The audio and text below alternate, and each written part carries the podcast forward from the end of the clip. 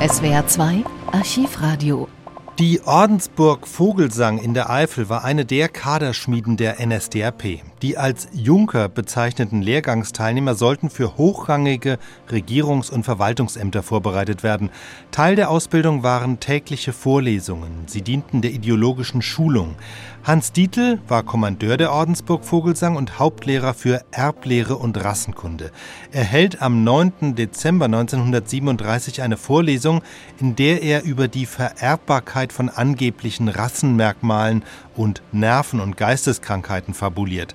Gleichzeitig greift er die Fürsorgepolitik der Kirche an. Sie stütze und fördere, so Dietl, die Entwicklung allen schwachen und kranken Lebens.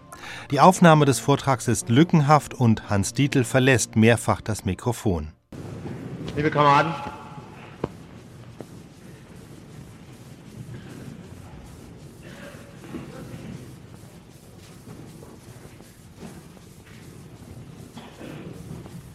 hatten uns gestern zum Schluss mit dem Problem der Inzucht beschäftigt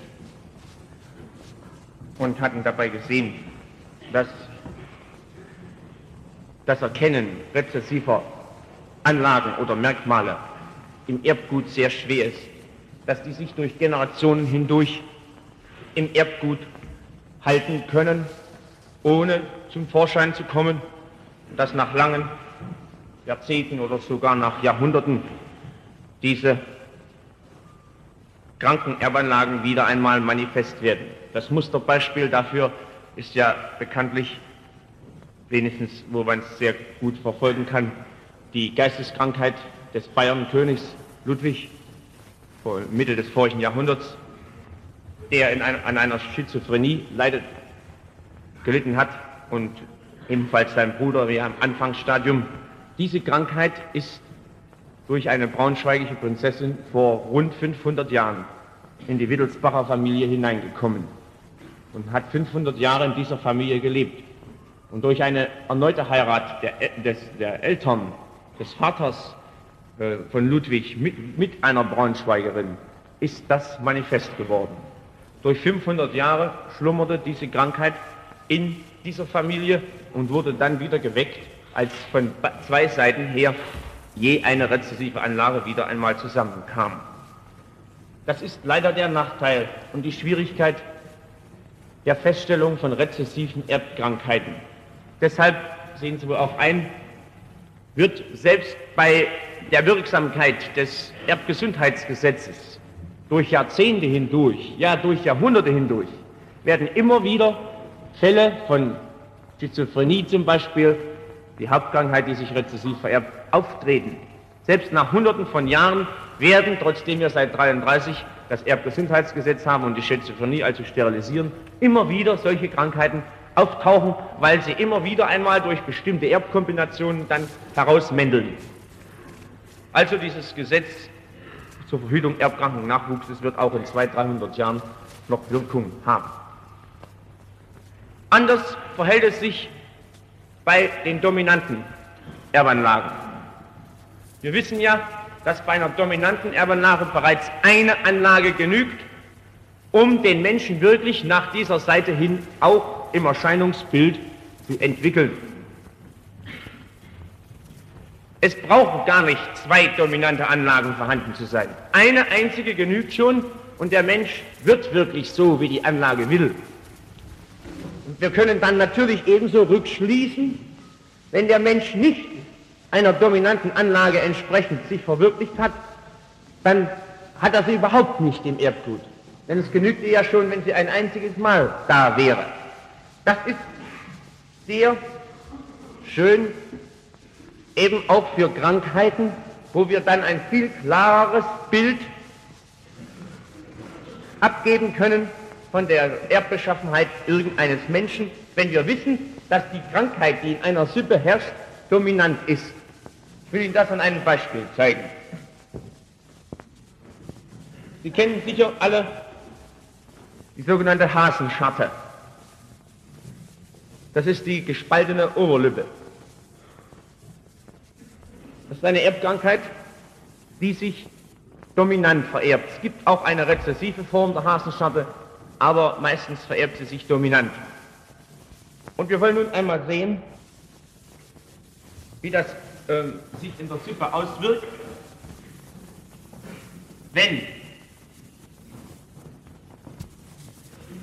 nun mal die, die Anlage zur Hasenschatte mit Groß H bezeichnet und die gesunde Anlage mit Klein H. Ein solcher Mensch paart sich jetzt einem Gesunden. Kann, kann ja nicht nehmen, dass ein äh, von Hasenscharte befallener Mensch nun wieder einen Menschen heiratet, der auch ausgerechnet eine Hasenscharte hat. Und sehr genau sehen. Dann ist die Erbformel für den gesunden Menschen zweimal klein h. Ist klar. Es genügte ja schon einmal groß H, um diesen Menschen auch mit Hasenscharte auf die Welt kommen zu lassen. Und wir nehmen an, dass der betreffende mischerbig äh, dominant war, nicht reinerbig dominant. Ich muss Ihnen dazu nämlich auch noch etwas sagen. Wenn, also dieser Mensch hat bereits die Hasenscharte. Wenn jetzt eine Kombination käme, dass ein Mensch aus irgendeinem Grunde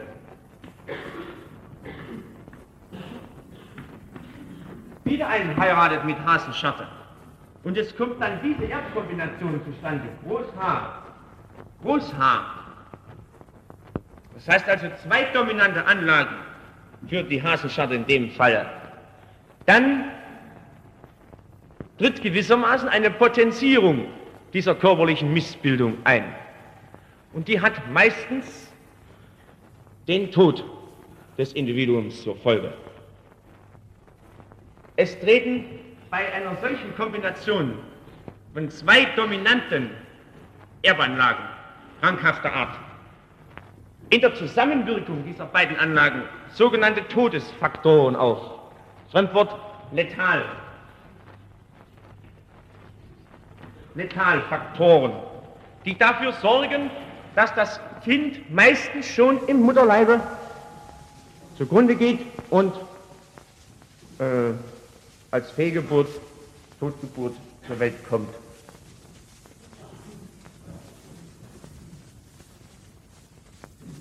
Das ist verhältnismäßig häufig in dem Zusammentreffen zweier dominanter, aber kranker Erbanlagen.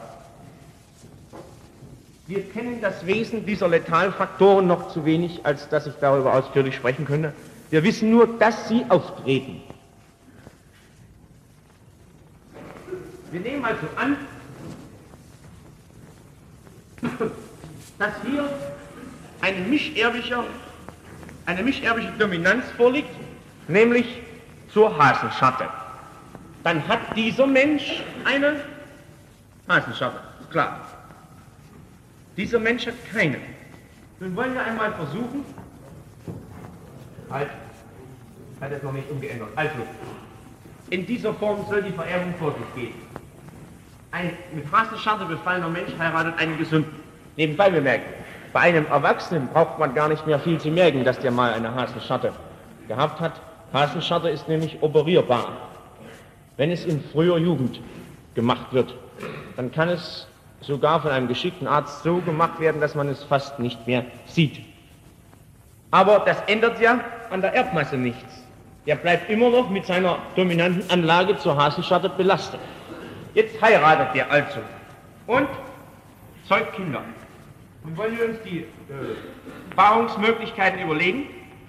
Erste Möglichkeit, Rothaar, Kleinhaar. Zweite Möglichkeit, Großhaar, Kleinhaar. Dritte Möglichkeit, Kleinhaar, Kleinhaar. Vierte Möglichkeit, Kleinhaar, Kleinhaar. Sie sehen hier wieder ein bestimmtes Verhältnis, nämlich ein Halb zu ein Halb, das sogenannte Rückkreuzungsverhältnis.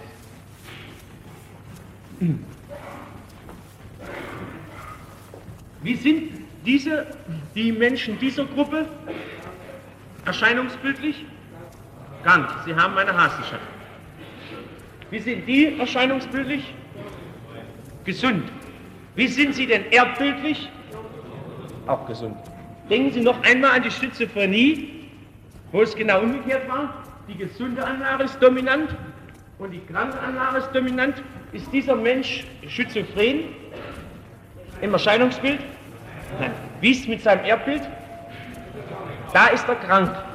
Er ist also nur Erbbild, erscheinungsbildlich krank. Aber im Erbbild ist er krank.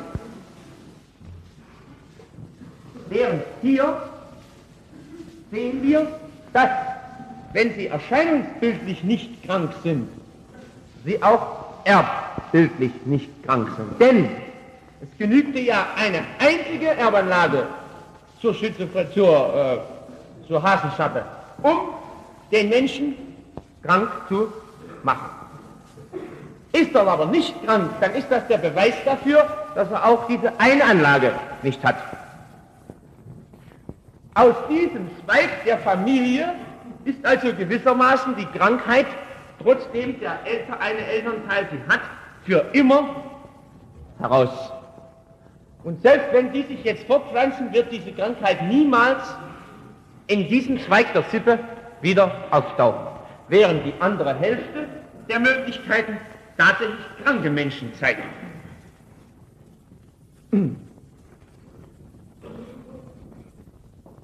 Es ist hier also bedeutend einfacher, wenn wir wissen, in einer Sippe herrscht eine dominante kranke Anlage. Und der, sagen wir, Vater dieser einen, dieser einen Familie in der Sippe hat auch diese Anlage. Mutter ist gesund.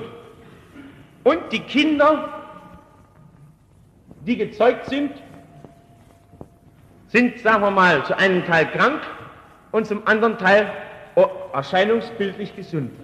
Dann können wir bei den erscheinungsbildlich Gesunden auch in diesem Spezialfall bei einer dominanten Vererbung sofort auf das Erbbild schließen und können sagen, die sind nicht nur erscheinungsbildlich gesund, sondern auch erbbildlich. Denn es genügte ja eine einzige Anlage, um sie krank zu machen.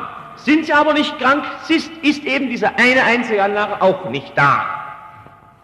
Wenn also zum Beispiel bei einer, wenn zu Ihnen als politischer Leiter jemand kommt und sagt, ich möchte von Ihnen einen Rat haben, kann ich heiraten, ich habe was vom Sterilisierungsgesetz gehört und weiß, dass das eine Krankheit ist, die unter Umständen zu sterilisieren ist. Mein Vater hat eine Hasenscharte und meine Mutter nicht. Und kann ich nun heiraten? Was genügt dann, um ein Urteil darüber abzugeben? Ich gucke mir ihn an. Und wenn er keine Hasenscharte hat, was kann ich ihm dann sagen? Du kannst heiraten. Denn du hast sie überhaupt nicht. Hier bei der dominanten Vererbung gilt der Satz, einmal frei, für immer frei. Wer einmal von einer dominanten Anlage äußerlich frei ist, ist für immer frei, hat sie auch im Erbgut nicht. Das ist bei der dominanten Anlage der Fall. Bei einer rezessiven ist das leider nicht der Fall. Wenn meinetwegen meine Mutter schizophren war und mein Vater gesund und das kommt zu mir der betreffende Mensch und sagt, kann ich heiraten? Was kann ich denn dann sagen? Bitte? Das weiß ich nicht. In dem Fall kann ich sogar sagen, dass er eine kranke Anlage zur Schizophrenie bestimmt in sich trägt. Denn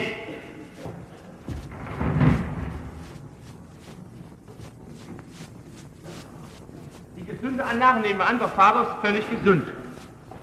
Die Mutter war schizophren. Damit sie schizophren wird, wie viel muss sie Anlagen haben? Zwei. Denn die Schizophrenie ist ja rezessiv. Und wenn sie nur eine Anlage hätte und eine gesunde, wäre sie nicht schizophren, erscheinungsbildlich. Wenn sie aber schizophren gewesen ist, ist das der Beweis dafür, dass sie zwei Anlagen zur Schizophrenie hat. Nun sehen Sie sich die Nachkommen an, die die zeugen müssen. Der eine ist rein erblich gesund, der andere ist rein erblich schizophren. Was, welche Regel gilt hier? Die Uniformitätsregel. Alle Fälle, die vorkommen können, sehen so aus. Dies, haben diese Kinder eine schizophrene Anlage? Jawohl, alle Kinder. Etwas anderes ist, wenn einer zu mir kommt und sagt, ich stamme aus einer schizophrenen Sippe. Das hat sich irgendwann mal herausgestellt. Meine beiden Eltern allerdings sind gesund. Aber in der Sippe bei uns ist Schizophrenie vorhanden. Wie habe ich mich zu verhalten? Dann kann ja der Fall vorliegen. Der eine Elternteil hat eine Anlage, der andere Elternteil ist gesund. Und dann kann in 50% der Fälle völlige Gesundheit herrschen, in 50% der Fälle aber kann auch eine überdeckte Krankheit herrschen. Und nun weiß ich nicht, wenn der Betreffende zu mir kommt, aus welcher Gruppe stammst du denn? Stammst du aus der Gruppe oder stammst du aus einer solchen Gruppe? Ich kann dem also nicht mit derselben Sicherheit wie bei der dominanten Anlage sagen, jawohl, du kannst heiraten oder nicht. Das ist leider die Gefahr der schizophrenen Anlage. Wir haben dabei noch etwas anderes gesehen. Wenn eine, Schizo wenn eine rezessive Anlage manifest werden will oder zu Deutsch im Erscheinungsbild sich ausprägen will, muss sie in beiden Genen vorhanden sein. Sonst prägt sie sich nicht aus. Wenn ich also weiß, dass eine Anlage rezessiv ist, sie ist aber im Erscheinungsbild vorhanden, was kann ich dann nun bei der rezessiven Anlage sagen? Ja, der ist also, wie man zu sagen pflegt, rein erbig. Rezessiv für den Punkt. Also, wir wissen, dass blaue Augen rezessive Anlagen sind.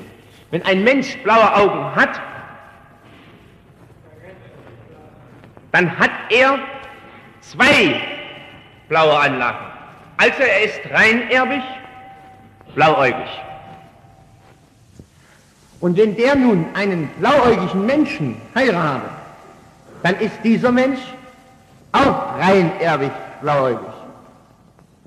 Und wenn die Kinder zeugen, wie können denn dann die Kinder nur aussehen? Die können nur blaue Augen haben. Wenn dabei ein Kind vorkommt, das braune Augen hat, dann wird es wirklich mulmig. Dann,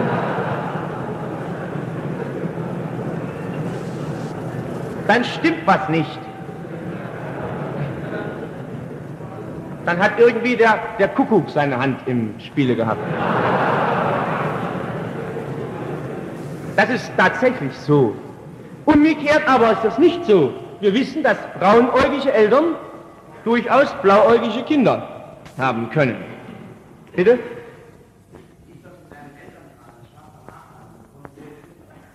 Wie schwarze Haare und... Das ist etwas anderes.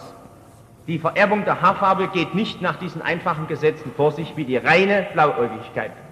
Das sind eine ganze Reihe von äh, multiplen Anlagen notwendig, eine sogenannte polymere Veranlagung, die also durchaus möglich sein kann. Aber da möchte ich Ihnen auch etwas sagen. Wie alt sind die Kinder? Ja, dann vielleicht schon nicht mehr, aber bis zu 30 Jahren können Sie, müssen Sie sich vorsichtig verhalten, ehe Sie ein endgültiges Urteil abgeben. Sie wissen, dass die Haare, dass sie sogenannt nachdunkeln, ebenso die Augen, dass die Pigmentierung mit dem Alter zunimmt. Und das vererbt ist eben nicht die Haarfarbe, die ein Kind das erste Jahr als, als, als äh, Säugling hat, meistens ganz hellblond in unserem Gegend hier, und, sondern die Haare vererbt bekam, die es hat nach, sagen wir, etwa 30 Jahren. Und zwar deshalb, weil die dunkle Haarfärbung ja durch starke Pigmentierung erfolgt. Pigmentbildung ist aber eine Funktion des Körpers, die er erst sehr spät ausübt, wenn er den Zellenaufbau sonst vollendet hat. Infolgedessen gilt die Haarfarbe der frühen Jugend, ist die niemals endgültig. Sie kann endgültig sein, aber sie braucht nicht endgültig zu sein. Es ist durchaus möglich, dass ein sogenanntes Nachtdunkeln eintritt. Ähnlich ist es auch mit der Augenfarbe. Wenn aber Menschen mit 40 Jahren ganz wirklich tief blaue Augen haben, beide, und dann sind sie rein erbig rezessiv und dann äh, können sie niemals braunäugige Kinder zur Welt bringen. Während bei der Braunäugigkeit die Dinge anders liegen. Es ist das übrigens neulich einmal zur Grundlage eines Gerichtsurteils gemacht worden, in einer Alimentationsklage. Da hat eine, war der Frau dunkelblaue Augen, also tiefblaue Augen, Und sie hat einen Mann als Vater angegeben, der hatte braune Augen. Und das Kind hatte blaue Augen, ganz tief blaue Augen, äh, umgekehrt hatte braune Augen. Und sie hat einen Vater angegeben, der blaue Augen hatte. Und war wohl an die 40. Und da hat das Gericht tatsächlich entschieden, dass das nicht der Vater sein kann. Weil das Kind bereits als Säugling braune, tiefbraune Augen hatte. Und es hat sich dann auch später herausgestellt, dass das tatsächlich stimmte. Die dann noch ein langer äh, Strafprozess draus geworden. Das Gericht hat also tatsächlich in diesem Fall einmal auf das Sachverständigengutachten eines Rassenbiologen hin entschieden, dass hier die Alimentationsklage zu Unrecht erhoben worden ist für den betreffenden Mann, weil er es einfach nicht sein konnte, aufgrund der Kenntnis der Erbgesetze. Nun, anders ist es also hier, in der dominanten Vererbung gilt der Satz, einmal frei für immer frei. Wenn einmal die Krankheit bei einem Menschen nicht erscheinungsbildlich auftaucht, dann ist das der Beweis dafür, dass er auch im Erbbild von der Krankheit befreit worden ist. Und der gehört dann wirklich zur gesunden, zum gesunden Teil einer vielleicht sonst kranken Sippe.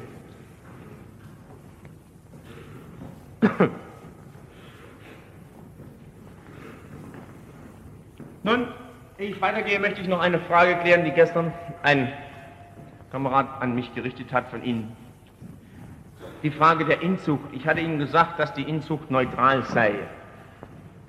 Sie kann positiv, sie kann auch negativ sich auswirken, aber sie ist an sich nicht dran schuld. Und da hat er die Frage aufgeworfen.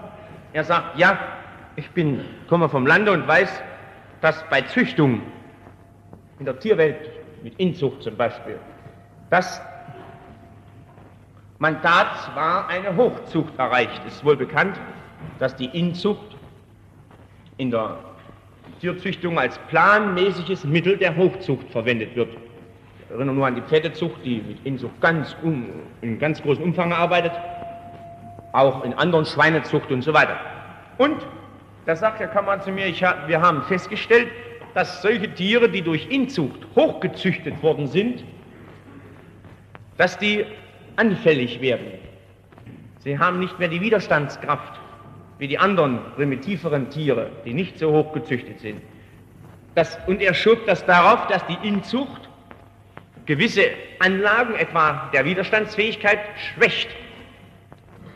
Das ist nicht der Fall sondern der Grund liegt woanders. Ich möchte es Ihnen zu erklären versuchen. Wenn wir Inzucht treiben, sagen wir mal, bei einer Rinderrasse treiben wir Inzucht zu, zu dem Zwecke, dass die, das Endprodukt aus dieser Zucht mehr Milch spendet, meinetwegen. Wir treiben also eine, eine Inzucht auf hohen Milchertrag.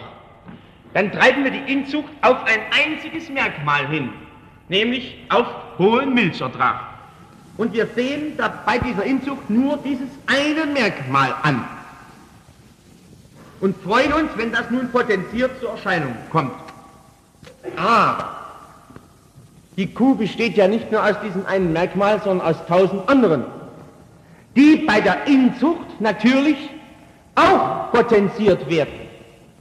Und wir können selbst bei keinem Wesen annehmen, individuell gesehen, dass es in jedem Falle nur beste Anlagen in sich trägt und dadurch bei der Inzucht auch nur in bester Form sich nun nach jeder Seite hin entwickelt, sondern es kommt durchaus vor, dass in diesem Tier dann auch mal kranke Anlagen stecken, die sich nunmehr bei dieser Inzucht auch mitpotenzieren. Die Kuh gibt zwar mehr Milch, wir haben ja nur darauf gesehen, aber sie ist gleichzeitig auch etwas schwächer auf den Beinen geworden, wenn ich es so ausdrücken will. Sie wissen, Sie kennen das auch bei Pferden beobachten. Ich züchte Pferde auf schnellen Lauf meinetwegen. Gut, das ist richtig. Aber die sind dann in einer anderen Sache so empfindlich geworden, dass zum Beispiel ein klein wenig nasses Gras und schon haben sie Kolik oder irgendetwas.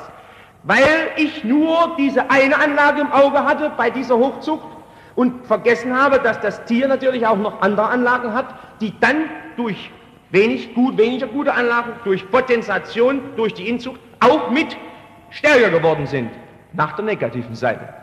Es ist also nicht so, dass die Inzucht als solche die Tiere oder Pflanzen schwächt, sondern dass bei Inzucht sich ja alles potenziert, was in diesem Tier ist, und ich nun zufällig mein Augenmerk auf die wenig guten Anlagen richte, die ich hochzüchten will, aber dabei vergesse, dass auch etwas schwächere Anlagen nunmehr auch mit zur äh, Auswirkung kommen.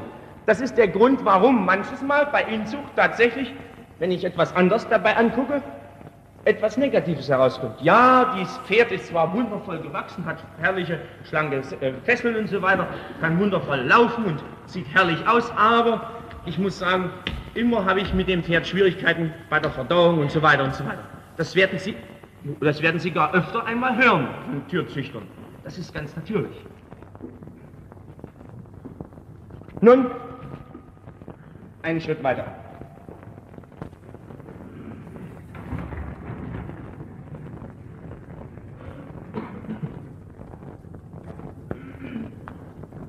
Wir haben bisher immer von der Vererbung eines einzigen Merkmals gesprochen.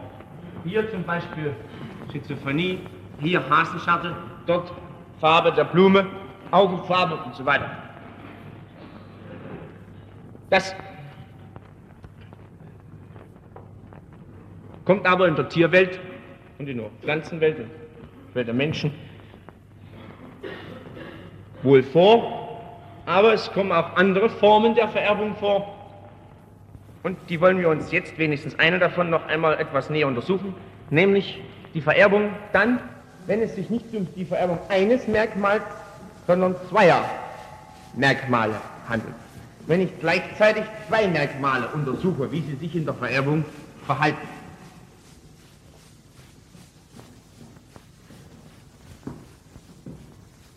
Man hat dafür bestimmte Namen eingeführt für diese Form der Vererbung. Man nennt diese Form der Vererbung die sogenannte Einfachkreuzung oder mit dem Fremdwort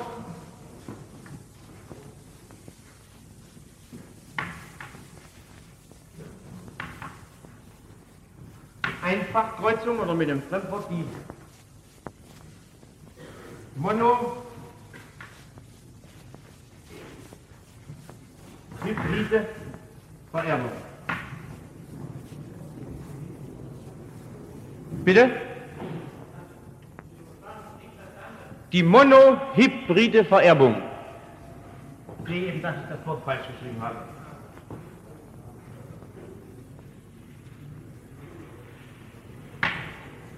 beim Donnerwetter? Nein, es war richtig, ja. Die monohybride Vererbung. Hybrid ja heißt Kreuzung, kommt aus dem Lateinischen. Heißt also die Einfachkreuzung. Die monohybride Vererbung. Mono, monos, also das erste, einfach. Dann die Kreuzung von zwei verschiedenen Merkmalspaaren, die sogenannte Di hybride Vererbung.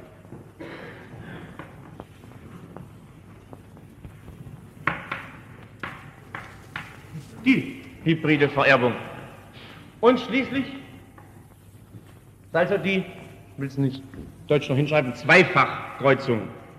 Die Kreuzung also von zwei verschiedenen Merkmalen. Wenn ich zwei Merkmale gleichzeitig betrachte, wie sie sich in der Vererbung verhalten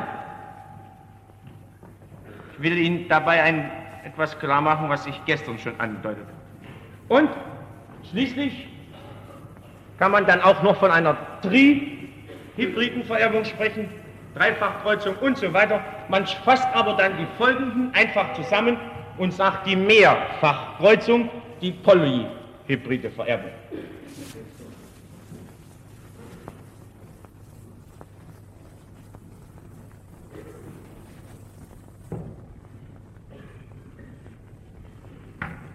polyhybride Vererbung.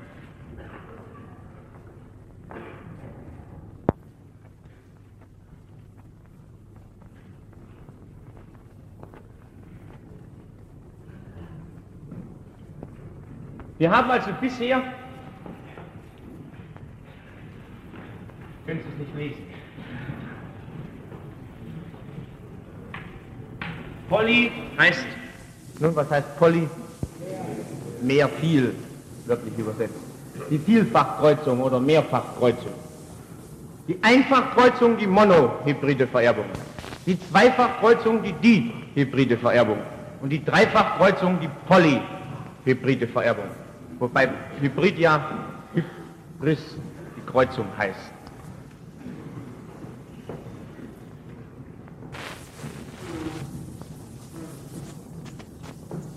Und zwar möchte ich als erstes einmal ein Beispiel nehmen, dass, Sie, dass wir schon einmal besprochen haben. Ich habe Ihnen gesagt, dass man in Müncheberg versucht hat, eine frostharte Kartoffel zu züchten.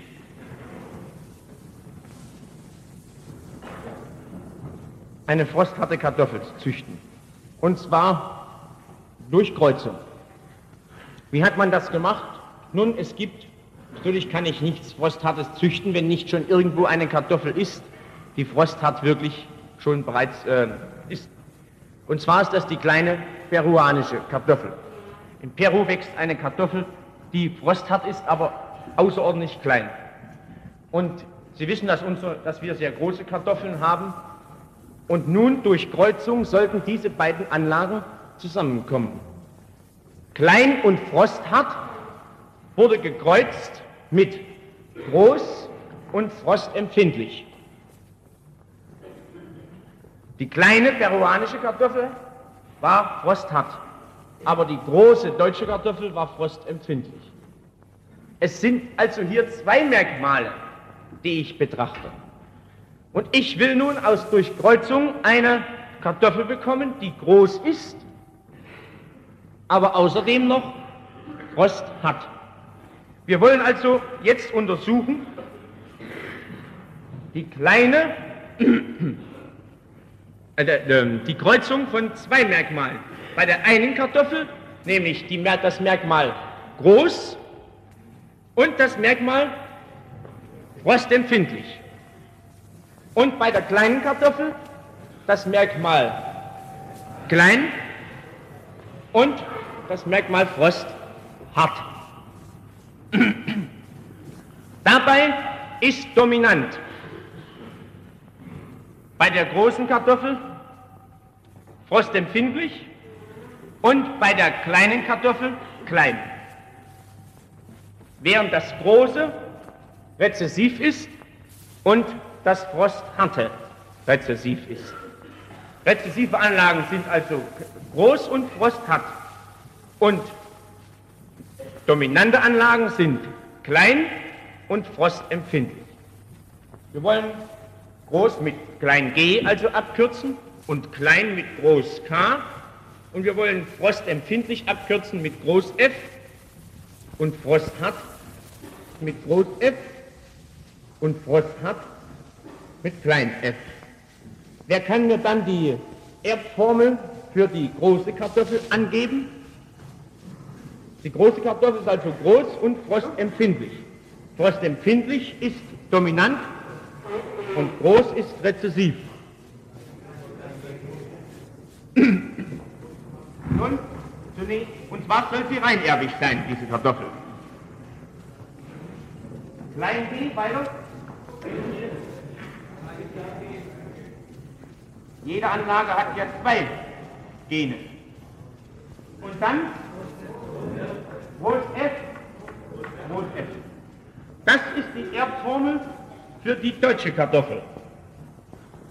Die ist groß und zwar rezessiv. Und sie ist frostempfindlich und zwar dominant. Und diese fahre ich nun mit der peruanischen kleinen Kartoffel. Die ist dominant klein und rezessiv frosthat. Formel Groß K, Klein f, Klein f. Will mal was anderes schreiben. So.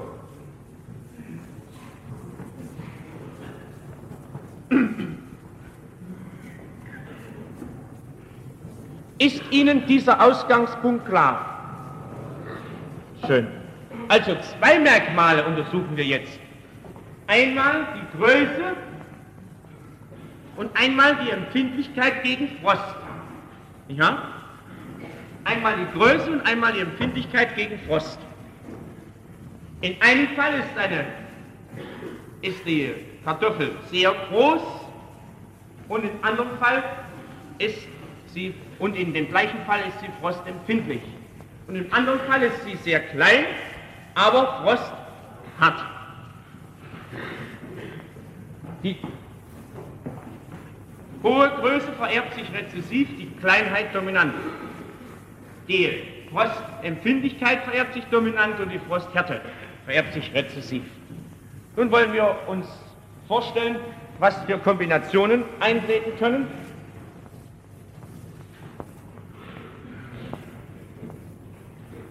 Nun, erste Möglichkeit, G paart sich mit K.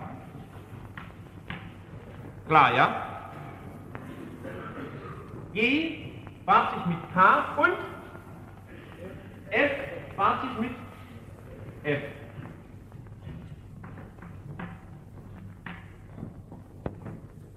F paart sich mit F. Nächste Möglichkeit. G paart sich mit diesem K. Ja? Ich will jetzt nicht mehr äh, Linien machen, das wird nämlich dann unübersichtlich. G paart sich mit diesem K das erste. Das erste F mit dem ersten kleinen f, das war die erste Möglichkeit. Zweite Möglichkeit, das erste G paart sich mit dem zweiten K, GK, und das erste F sich mit dem zweiten kleinen f. Also Groß F, klein f. Dritte Möglichkeit, dieses G hier, das zweite G, klein g, paart sich mit dem ersten Groß K. Formel GK. Und das zweite Groß F paart sich mit dem ersten, mit dem ersten kleinen f, ja? Also Groß F, klein f. Nun, Sie sehen, es gibt noch eine vierte Möglichkeit, nämlich G mit dem zweiten K und F mit dem zweiten F. Welche Formel ist das? Dieselbe. Was ist das für ein Gesetz? Das Uniformitätsgesetz das aussagt, dass die Bastarde in der ersten Generation von reinerbischen Eltern unter sich völlig gleich sind. Wir können also die zwei hier nur lassen. So.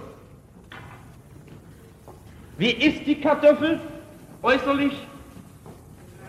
Klein und frostempfindlich. Also etwas ganz Furchtbares, noch viel schlechter als unsere deutsche Kartoffel. Die war zwar auch frostempfindlich, aber wenigstens groß. Sie ist also klein und frostempfindlich. Etwas, was wir überhaupt nicht wollten.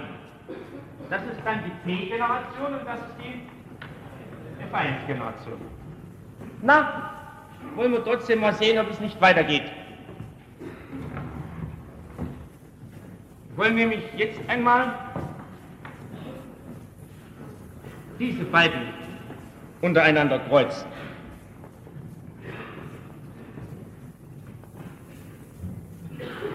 Mal sehen, ob ich es hinbekomme. Und zwar wollen wir das nach einem ganz bestimmten Schema machen, denn damit die Übersicht gewahrt bleibt.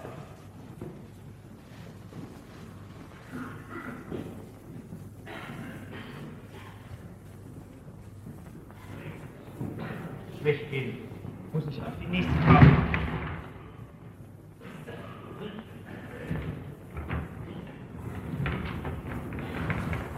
So.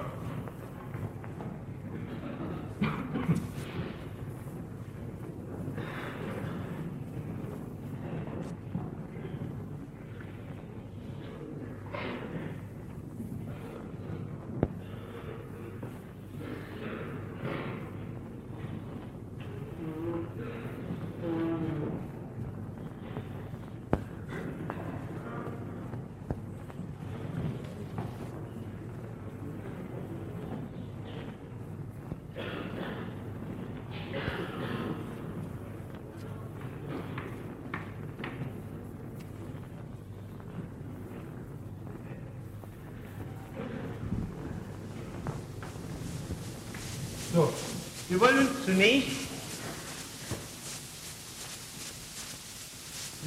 zunächst einmal überlegen, welche Gameten es gibt, ehe wir die Zygoden herstellen, ehe wir die Kreuzung selbst vornehmen. Nun, was kann ich für Gameten bilden? Hier bei der Reifeteilung. Sie müssen sich doch Folgendes vorstellen. Ist hier eine Koppelung vorhanden. Ich untersuche also zwei Merkmale, wie die sich zusammen verhalten. Dann kann einmal zusammengehen in der neuen, in der Gamete. G und G und Groß F, ja? Dann kann zusammengehen K und Groß F. Und dann kann zusammengehen K und Klein F und G und Klein F. Das ist die eine Möglichkeit. Die andere Möglichkeit hier, genau dieselbe. Also ich könnte auch nach dieser Seite herunter GF, HF, H klein f und GF schreiben. Damit ich das nochmal klar mache. Was ich hier aufschreibe, sind die zwei Gene in den Gameten. Die werden jetzt dann in ganz bestimmter Kombination zusammengefügt zur Zygote, die wir jetzt bilden wollen. Es könnte also zum Beispiel jetzt GF und GF zusammenkommen, nämlich es kann gekreuzt werden G mit G, ja? Und F mit diesem F. Klar. Das ist die erste Kombinationsmöglichkeit. G, mit G hier habe ich sie, ich habe es vereinfacht. Ich brauche das ja nicht hinzuschreiben, ich könnte ja direkt oben gehen. Ich habe es nur etwas einfacher gemacht. E mit G und F mit F. Erste Möglichkeit. Zweite Möglichkeit. Ich kann E mit K zusammenbringen. Und ich kann F mit F zusammenbringen. Also, ich kann E mit K zusammenbringen und Groß F mit F. Weiter. Ich kann G mit K zusammenbringen und ich kann F mit Klein f zusammenbringen. Also E mit K und Groß F mit Klein f.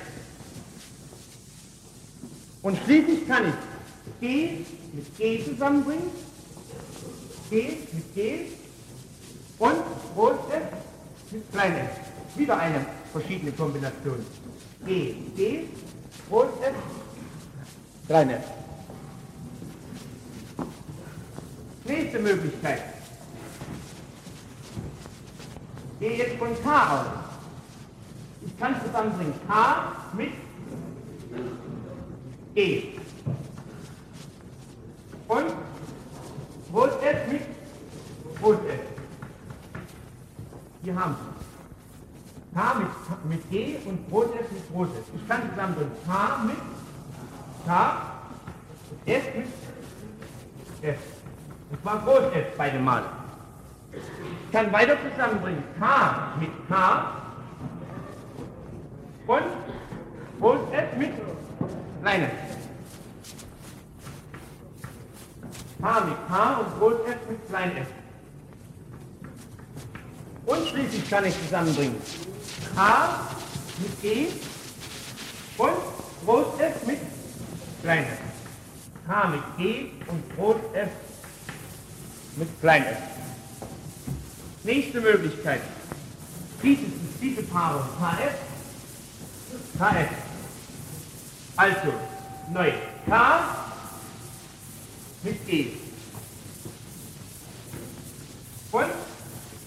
Klein f mit? F. Dann kann ich zusammenbringen. H? Mit? H. Und? Klein f mit? F. Dann kann ich zusammenbringen. Groß K? Mit K und klein f mit klein f. Und ich kann schließlich zusammenbringen. K mit. E. Und klein f mit. Klein f. Und nun die letzte Möglichkeit, GF, GF, nämlich G mit G und groß G mit G und f mit groß f. Dann G mit und klein f mit groß f. Dann G mit K und klein f mit klein f.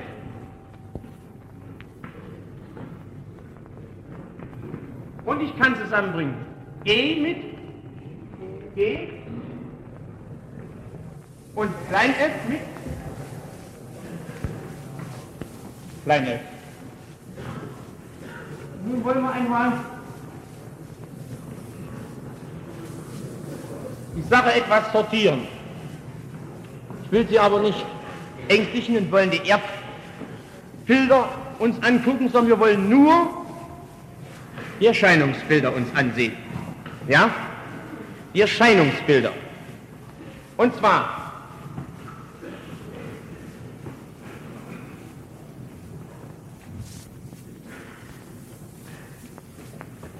das hier müssen Sie ansehen.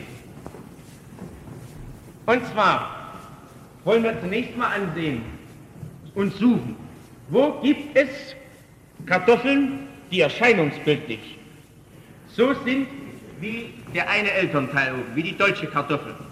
Nämlich, überlegen wir uns, groß und frostempfindlich. Also gehen wir mal durch.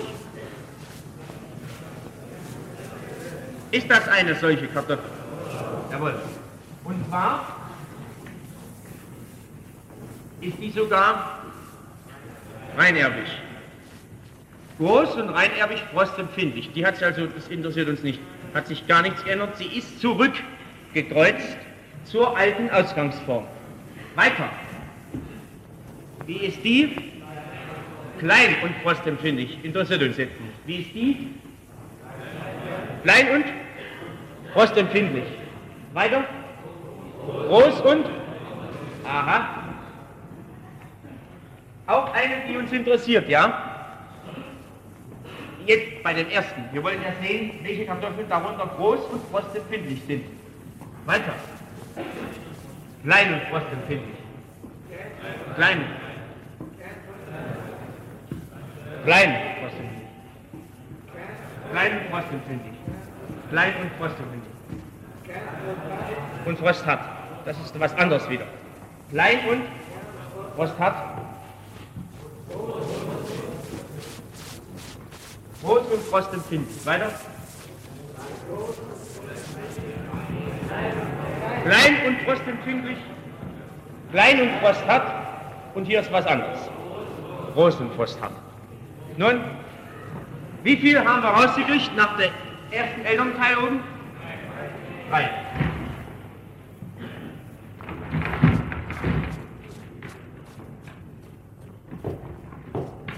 So.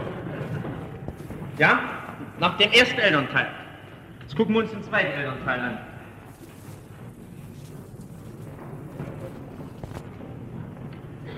Der zweite Elternteil ist klein und Frost hart.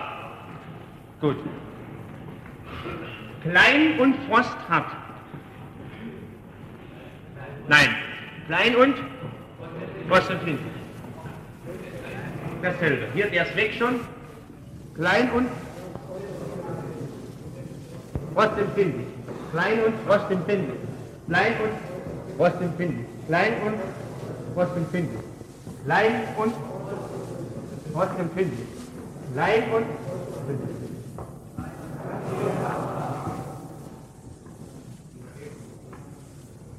Und zwar reinerbig. Hier und frosthaft, also auch. Weiter. Frostempfindlich. Klein und frosthaft. Die ist groß. Nun, wie viel?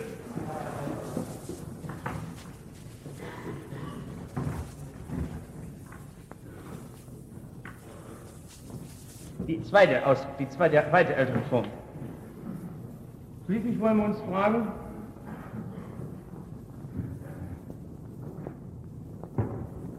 wie viel gibt es denn darunter Möglichkeiten für diese?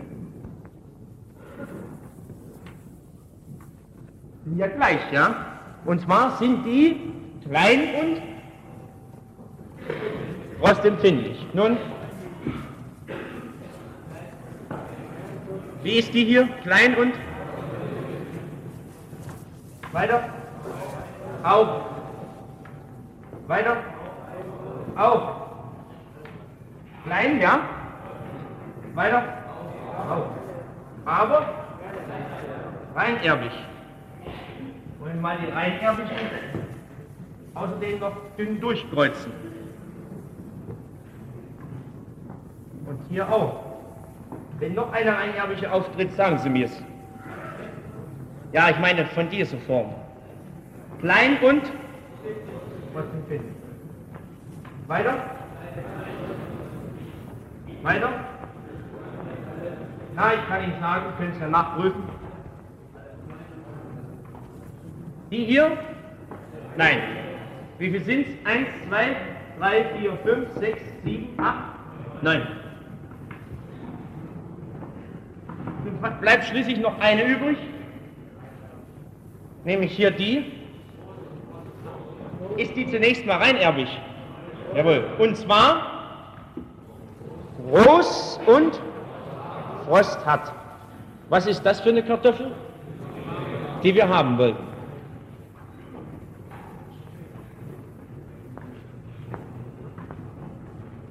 Das ist sie, die wir haben wollen die ist reinerbig, groß und reinerbig, Rost hat.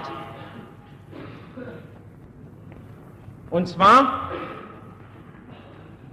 sehen wir auch ein ganz bestimmtes Verhältnis, das immer wieder auftaucht, das Aufnahmen, nämlich wenn wir eine Vererbung für zwei Merkmalspaare untersuchen, ergeben sich immer insgesamt 1, 2, 3, 4, 1, 2, 3, 4 mal 4, 16 Möglichkeiten. Davon sind drei Möglichkeiten entsprechend der ersten elterlichen Ausgangsform Drei Möglichkeiten entsprechend der zweiten elterlichen Ausgangsform, neun Möglichkeiten entsprechend der F1-Generation und eine Möglichkeit gibt etwas Neues. Und zwar in rein erblicher Form. Ich will die F2 noch hinschreiben hier. Die F2-Generation. Wir haben also bei der dihybriden Vererbung die Formel 3 zu 3 zu 9 zu 1.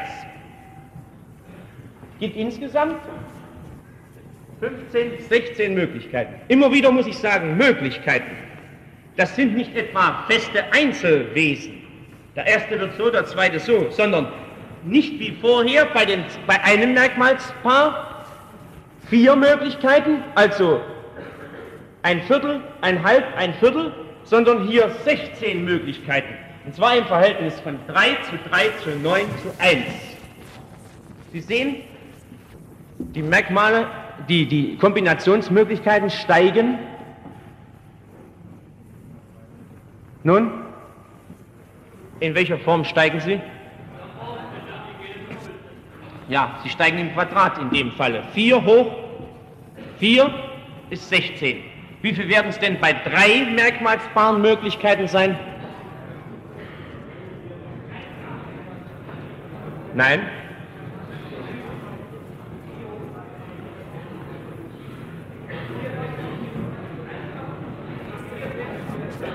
Nun?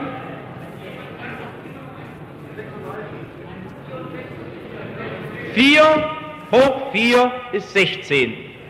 Hoch vier. Äh, 4 hoch 2 ist 16. Weiter? Haben Sie die Formel noch nicht herausgefunden? Also ein Merkmalsqual gibt 4. Bitte um Ruhe. Ein Merkmalspaar gibt 4. Bei zwei Merkmalspaaren gibt 4 hoch 1. Zwei Merkmalspaare geben 4 hoch 2. 4 mal 4 ist 16. Drei Merkmalspaare geben 4 hoch 3. Wie viel ist das? 64. Vier Merkmalspaare geben 4 hoch 4. Wie viel ist das? 64 mal Wie viel? 64. Ach, bitte um Ruhe. 4, 16, 64, weiter. 256, 512, 1024 und so weiter. Kennen Sie diese Reihe? Was ist das für eine Reihe? Eine geometrische Reihe ist es. Wir können also ausrechnen, dass bei zwei Merkmalspaaren bereits 4, äh, 16 Möglichkeiten verschieden sind. Bei drei Merkmalspaaren 64. Bei vier Merkmalspaaren 256 und so fort. Und wie viel, aus wie vielen Merkmalspaaren besteht der Mensch? Aus nun einigen Tausend. Die Größe dieser Summe könnten wir ausrechnen, wenn wir annehmen, sagen wir mal 2000. Das gibt unzählige Millionen. Wir stoßen hier auf dieselbe Vielfalt der Kombinationsmöglichkeit, wie wir bereits darauf gestoßen sind bei der Reifeteilung, bei der Möglichkeit der Gen- und Chromosomzuordnung. Wir haben nämlich hier wieder eine Ähnlichkeit zwischen dem, was Mendel gefunden hat und zwischen dem, was wir aus der Zellenlehre gefunden haben. Mit anderen Worten, Mendel und die Zellenlehre die Mendelschen Regeln und die Zellenlehre haben irgendeine Verwandtschaft. Nun, wir wissen es heute ja bereits. Wir wissen, dass die Anlagen gebunden sind an die Gene. Dass das, was für die Gene gilt, auch für die Anlagen gilt. Das ist ja von Haus aus nicht sicher gewesen. Von Haus aus ist das entdeckt worden. Und dann hat man erst nachgeforscht und hat die Träger der Erbanlagen gesucht. Hier sieht man ja nur die Anlagen. Man kann ja nur erforschen an den Kreuzungen die Form der Anlagen und die Art der Vererbung der Anlagen. Aber man kann nicht erforschen an der Kreuzung allein die Struktur der Kern des Kerns und so weiter. Und man hat dann hinterher aufgrund der Zellenforschung festgestellt, dass hier eine Übereinstimmung besteht zwischen Erbanlage und Gen oder Chromosom und musste dann zugeben, dass der Träger der Erbanlage das Gen ist. Deshalb gelten für Gene und für Erbanlagen dieselben Gesetze. Wir haben das hier bei der sogenannten Unabhängigkeitsregel. Unabhängigkeitsregel deshalb, weil Mendel an dieser Regel die Unabhängigkeit der Merkmale voneinander nachgewiesen hat. Denn die Merkmale spalten ja nach allen überhaupt möglichen Seiten hin auf. Sie bleiben nicht zusammenhängen, sondern sie gehen dauernd wieder auseinander. Wenn ich die Dreifachkreuzung durchführe, noch mehr und so weiter. Und wir sehen, dass tatsächlich dann aus der Kreuzung dieser beiden Ausgangsrassen durch Weiterkreuzung eine dritte neue Rasse entstanden ist, nämlich eine große, frostharte Kartoffel, während wir vorhin eine große, frostempfindliche und kleine, frostharte Kartoffel hatten. Es ist ganz heraus aus, der, aus dieser Kreuzungsform erstens einmal das Merkmal klein und das Merkmal frostempfindlich. Das ist ganz, diese beiden sind ganz heraus und entstanden ist eine neue Kartoffel, für groß und Frost hat. Es ist also tatsächlich möglich, durch Kreuzung eine neue Rasse zu züchten, dann, wenn ich nur ein einziges Merkmal, eine einzige Anlage betrachte. Und da wir bei Pflanzen zum Beispiel bereits von einer neuen Kartoffelrasse sprechen, wenn sie dieses neue Merkmal Frost hat hinzubekommen hat, dann gilt das für Pflanze und Tier. Beim Menschen sprechen wir erst dann von einer neuen Rasse und dürfen wir erst dann von einer neuen Rasse sprechen, wenn es sich um die Veränderung ganzer Merkmalsgruppen handelt. Wenn meinetwegen ein Mensch entsteht, der in allem übereinstimmt mit den zwei Ausgangsformen und sich nur unterscheidet, meinetwegen in der Augenfarbe, sprechen wir dann schon von einer neuen Rasse? Nein, beim Menschen nicht. Beim Tier hat man das getan. Ich möchte Sie deshalb scharf darauf hinweisen, dass der Rassenbegriff des Tieres ein anderer ist als der Rassenbegriff beim Menschen. Rasse beim Tier ist Unterscheidung in nur einem Merkmal. Rasse beim Menschen bedingt Unterscheidung in ganzen Merkmalsgruppen, in vielen Merkmalen. Sie kennen ja auch die äh, Erklärung des Rassenbegriffes, wie sie etwa Günther gibt. Unter Günther, äh, nach Günther verstehen wir unter Rasse eine Gruppe von Menschen, die sich in einem bestimmten Bestand an geerbten Anlagen von anderen Menschengruppen mit anderem Bestand an geerbten Anlagen unterscheidet. Er spricht also nicht von einem Merkmal, sondern er spricht von einem ganzen Bestand von Merkmalen.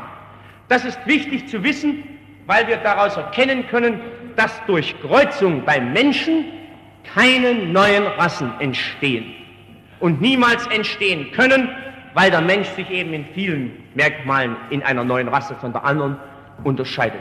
Und das ist deshalb so überaus wichtig, weltanschaulich, weil ja immer wieder versucht wird zu behaupten, dass durch Rassenmischung und Kreuzung neuer Rassen ein neuer Mensch entstehen könne. Wir müssen darauf hinweisen, dass das nicht der Fall ist, dass das wohl für Tier und Pflanze gilt, weil dort der Rassenbegriff anders ist, aber nicht für die Menschen. Wohl aber haben wir hier an diesem Beispiel gezeigt, nach welcher Methode etwa Erwin Bauer vorgegangen ist, um tatsächlich eine frostharte Kartoffel zu züchten.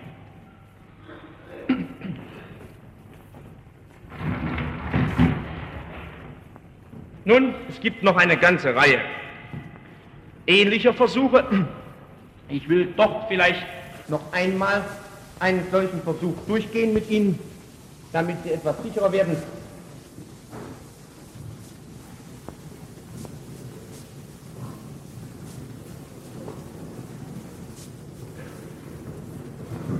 Und zwar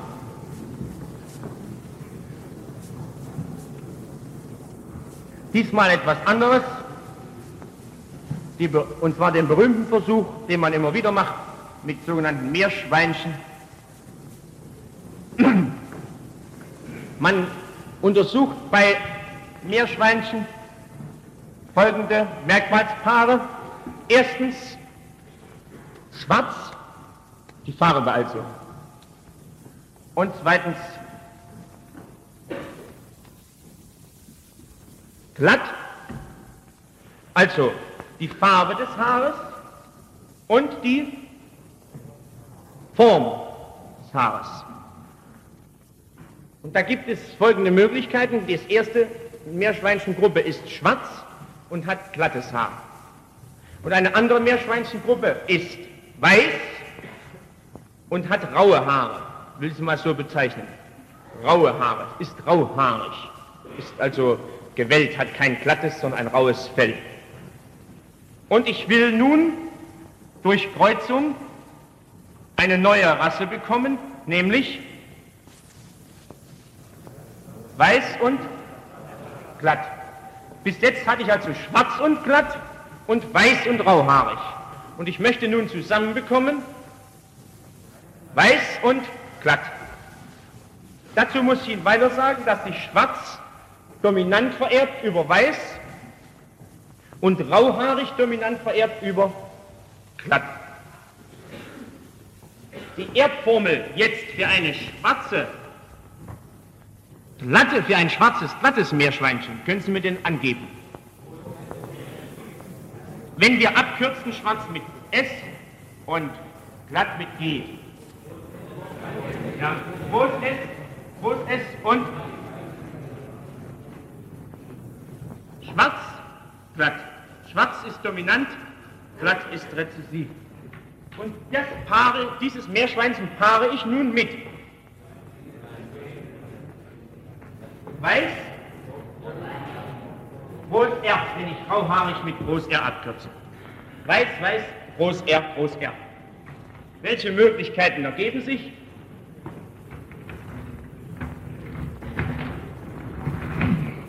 Nun,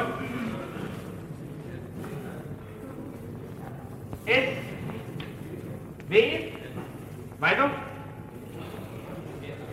G, R. Uniformitätsgesetze sind alle untereinander gleich. Wie sind die, wie ist die erste Filialgeneration?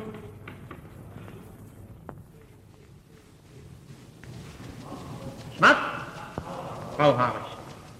Die schwarz und grauhaarig. Bis jetzt war die schwarz und glatt. Wenn ich jetzt wieder untereinander kreuze,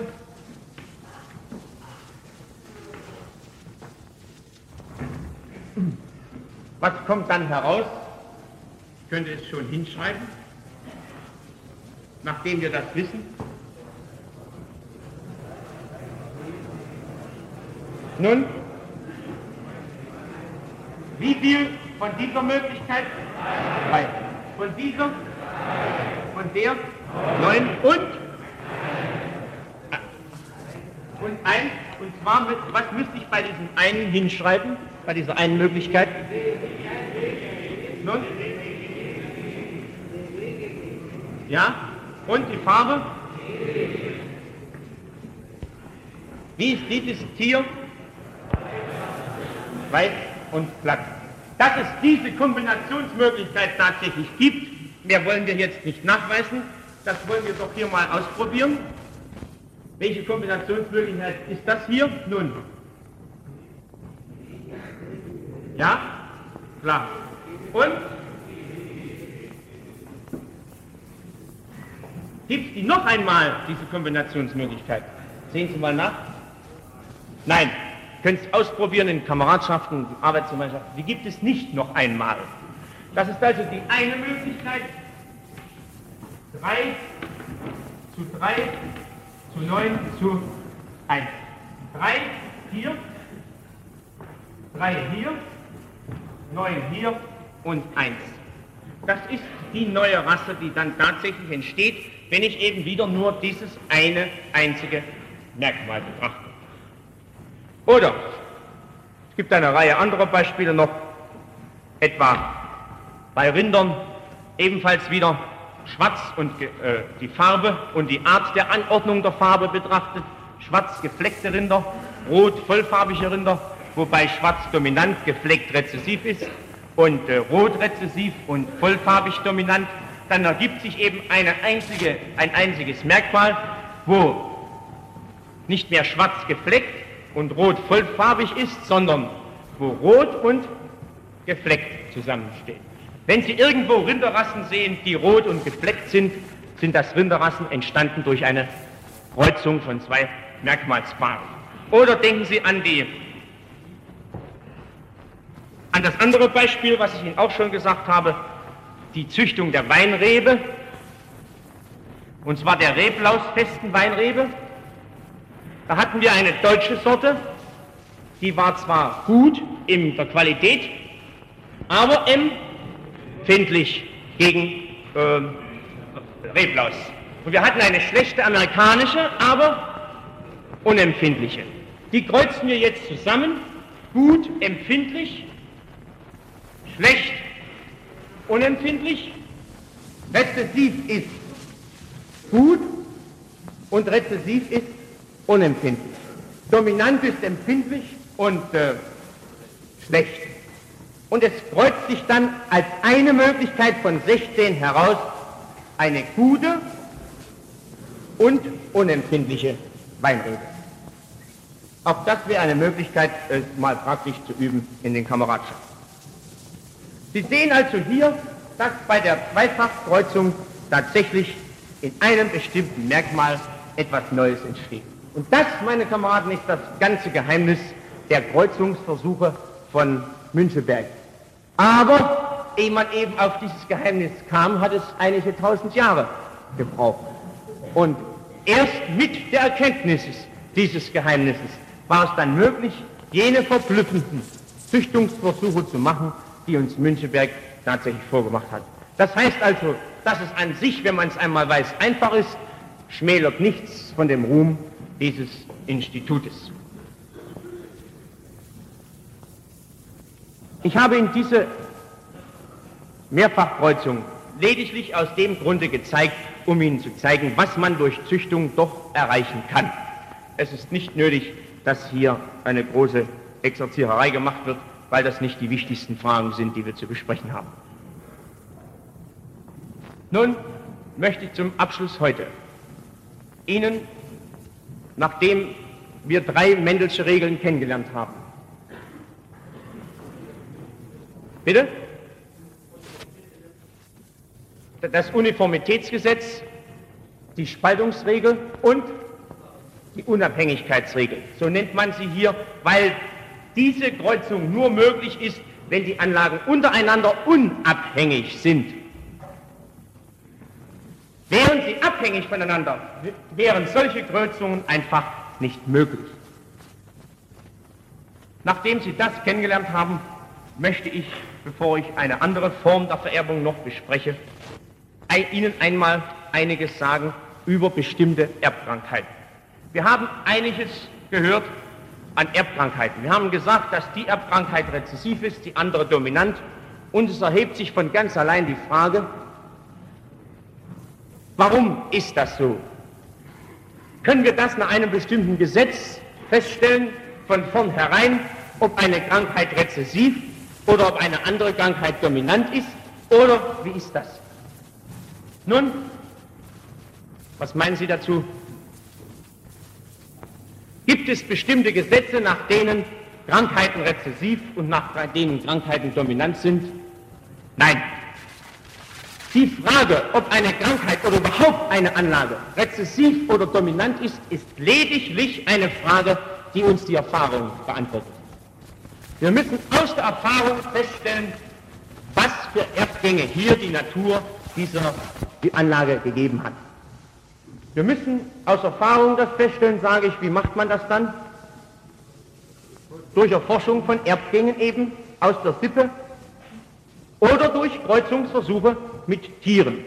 Hier muss man vorsichtig sein, denn die Erbgänge etwa zur Vererbung bestimmter Farben, Haarfarbe, die bei, beim Tier nach der dominanten Form vor sich gehen kann, kann durchaus beim Menschen gerade umgekehrt nach der rezessiven Form vor sich gehen und so weiter.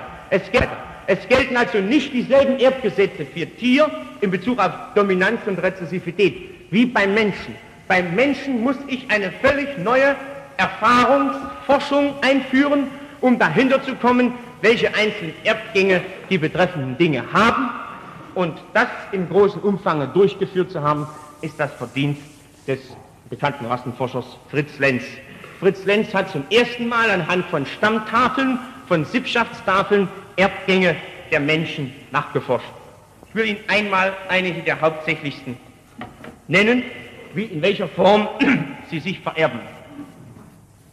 Ich weiß nicht, ob zunächst mal einige erbliche körperliche Missbildungen, ich weiß nicht, ob Sie den sogenannten Turmschädel kennen, einen Menschen, der einen lang ausgezogenen Schädel hat. Die Turmschädlichkeit ist durchaus vererblich, ist also eine Angelegenheit der Erbmasse, nicht etwa, wie so oft gesagt wird, dass die Hebamme bei der Geburt nicht aufgepasst hat, hat den Kopf lang gedrückt und so weiter. Das kann der Arzt selbstverständlich bis zu einem gewissen Umfang während der Geburt machen. Aber der Kopf richtet sich ganz klar wieder in die Lage, in die er erbmäßig hineingehört. In der folgenden Zeit äh, formt sich der Kopf wieder nach seinen Erbkräften. Wer trotzdem einen Turmschädel behält, hat ihn erblich. Turmschädlichkeit vererbt sich rezessiv. Hasenschatte und auch der sogenannte Wolfsrachen, den Sie wohl auch alle kennen, die sogenannte Gaumenspalte, ist also nicht die Oberlippe gespalten, sondern der Gaumen innen. Das ist, das ist ein nicht gerade schönes Bild. Vererbt sich meistens dominant und nur in wenig Fällen rezessiv. Dann Kurzfingerigkeit oder Vielfingerigkeit. Es gibt Menschen, die haben sechs Finger. Wer sechs Finger hat, ist immer erbkrank. Eine Sechsfingerigkeit ist immer eine, Erb, eine Krankheit aufgrund einer Erbanlage. Oder Schwimmhautbildung. Ich weiß nicht, ob Sie das auch schon einmal gesehen haben. Dass es noch Menschen gibt, die zwischen den Fingern zum Beispiel Schwimmhäute noch haben und vor allem auch zwischen den Zehen. Auch das ist selbstverständlich eine, selbstverständlich eine Erbkrankheit, die, wenn sie einigermaßen stark auftritt, den Menschen sogar sehr stark behindert, beim Laufen und so weiter. Die höchstens operativ, aber nur sehr schwer operativ beseitigt werden kann. Aber als Erbkrankheit selbstverständlich bestehen bleibt. Vererbt sich alles, was ich Ihnen jetzt sagte, Vielfingerigkeit, Schwimmhautbildung, Kurzfingerigkeit, dann Finger zusammengewachsen, also sogenannte Verwachsenfingerigkeit, vererbt sich alles dominant. Dann eine sehr hässliche, unangenehme Erbkrankheit, erbkörperlicher Art, die sogenannte Spalthand oder der Spaltfuß. Da ist die Hand hier durchgespalten bis etwa hierher. Die gabelt sich also schon hier unten. Meistens sind dann die zwei Finger jeweils zusammengewachsen, sodass der Mensch eine sehr starke Vergrüppelung der Hand aufweist. Und noch schlimmer ist es beim Fuß. Der Fuß ist auch bis fast hinten durch, bis zur Ferse durchgespalten. Der Mensch kann gewöhnlich nicht laufen wenigstens nur furchtbar umständlich und schwierig.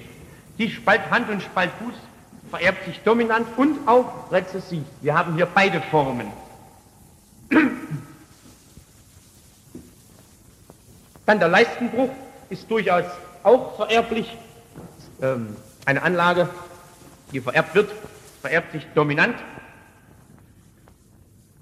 Dann Sommersprossen, die kennen Sie auch alle, auch das ist eine Erbkrankheit, wenn man es so bezeichnen will. Es ist keine Krankheit, es ist natürlich eine Abweichung vom Normalen. Aber wir empfinden sie nicht als Erbkrankheit, wir empfinden sie manchmal sogar nicht als störend. Ein ganz großer Teil, gerade der nordischen Menschen, ist mit Sommersprossen behaftet. Das ist also durchaus nichts so Seltenes. Sommersprossen nichts weiter als eine Pigmentierung der Haut nicht in gleichmäßiger Form, sondern in Tupfenform, dass sich an bestimmten Stellen sehr viel Pigment ansammelt.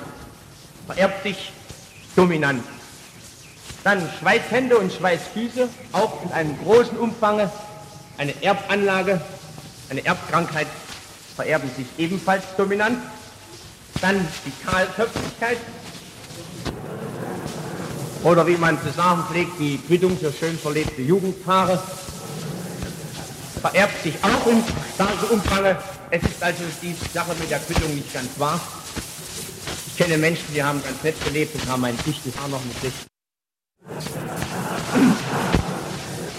Und ich kenne Menschen, die haben schon sehr frühzeitig mit der Askese begonnen und waren auch mit sehr frühzeitig schon mit einer, wie man, wie man, wie man bei uns zu Hause in der Heimat zu sagen pflegt, zu sagen pflegt, zu sagen pflegt, zu sagen pflegt, halten sich fest, einer laut Rüssel bewaffnet. Ich weiß nicht, ob Sie diesen Ausdruck kennen.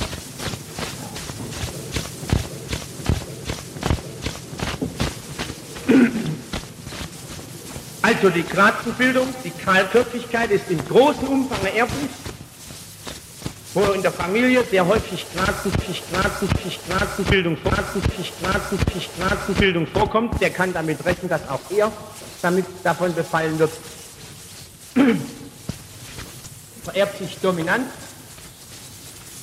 Dann, ich weiß nicht, ob Sie schon mal gesehen haben, die sogenannte Hautverhornung. Es gibt Menschen, die haben, wir haben zunächst mal hier meistens eine Hornbildung, aber es gibt Menschen, die haben die ganzen, die ganzen Handballen voll Horn. Nicht nur den Ballen, sondern überhaupt auch bis zu den Fingern hinauf. Das kann so weit gehen, dass diese Menschen nichts mehr anfassen können. Die können nichts mehr bewegen. Es wird die Hand völlig steif. Diese Hautverhornung ist dann allerdings schon eine Erbkrankheit und vererbt sich dominant. Dann kennen Sie Menschen, die haben den sogenannten Heuschnupfen. Die können also die äh, Sporen des frischen Heues und überhaupt äh, draußen in der Natur des, äh, der Pflanzen nicht vertragen. kriegen sofort einen sogenannten Heuschnupfen, der teilweise sehr, sehr schlimme Formen annehmen kann. Ich kenne Menschen, die müssen sich unbedingt ins Bett legen, haben Fieber und so weiter. Eine ganz schlimme Form kann also auftreten. Heuschnupfen wird nur vererbt. Wer keine Erbanlage hat zum Heuschnupfen, kriegt die nie. Heuschnupfen vererbt sich dominant. Dann die Taubstummheit, ebenfalls eine Taubstummheit, ebenfalls eine sehr umfangreiche Krankheit immerhin. Wir haben in Deutschland etwa 15.000 bis 20.000 Taubstumme, erblich Taubstumme. Wir haben insgesamt etwa 45.000 Taubstumme, davon sind aber nur etwa die, ein Drittel bis ein halb erblich taubstumm.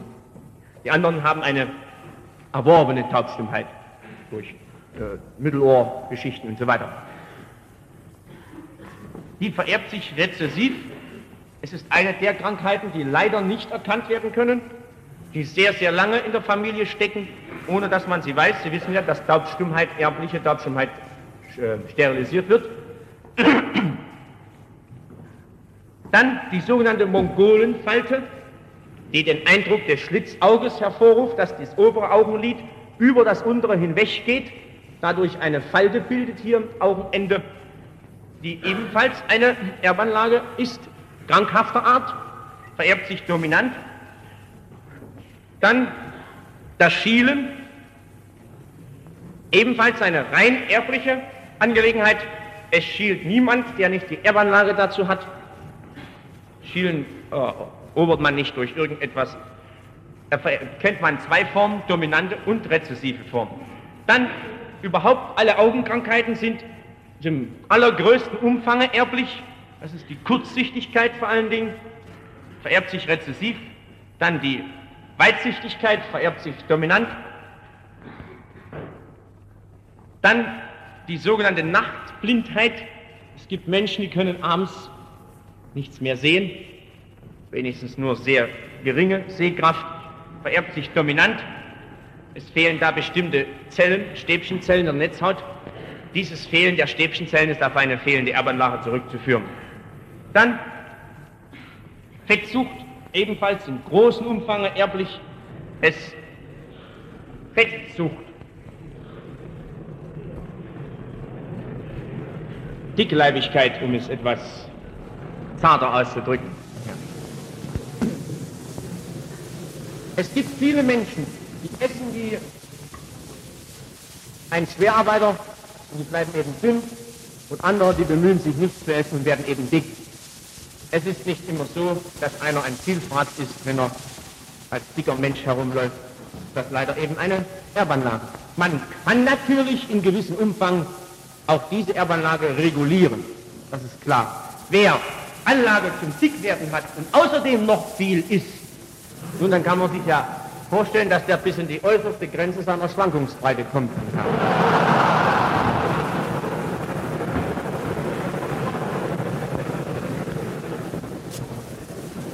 Wer aber sich dann in Acht nimmt, auch das ist eine Frage, die mir meine Vorfahren sofort erklären, brauchen wir nur zu überlegen, wie sah mein Vater aus im Alter, wie sah mein Großvater aus im Alter, wie sahen meine Onkels aus im Alter, wie meine Tanten und so weiter, meine Mutter und so fort, meine Geschwister, dann kann ich mich zweifellos etwas danach richten. Und das würde ich Ihnen allen auch sehr raten, dass Sie da in diese Richtung auch mal Sippenforschung treiben. Es ist nämlich nicht gerade angenehm, vor allem nicht für einen politischen Leiter, machen wir uns nichts vor. Ich kann mir einen politischen Führer nicht vorstellen, der mit so einem Bauch in der Gegend herumläuft. Ja. Na, lassen Sie mal. Solche Ausnahmen wie der Hermann, die sind. Deshalb sehr wohl erträglich, weil er im Ganzen doch noch eine sehr schneidige Figur macht. Denn der ist nicht nur dick, sondern der ist auch groß und hat eine entsprechende Haltung. Darüber wollen wir uns nicht.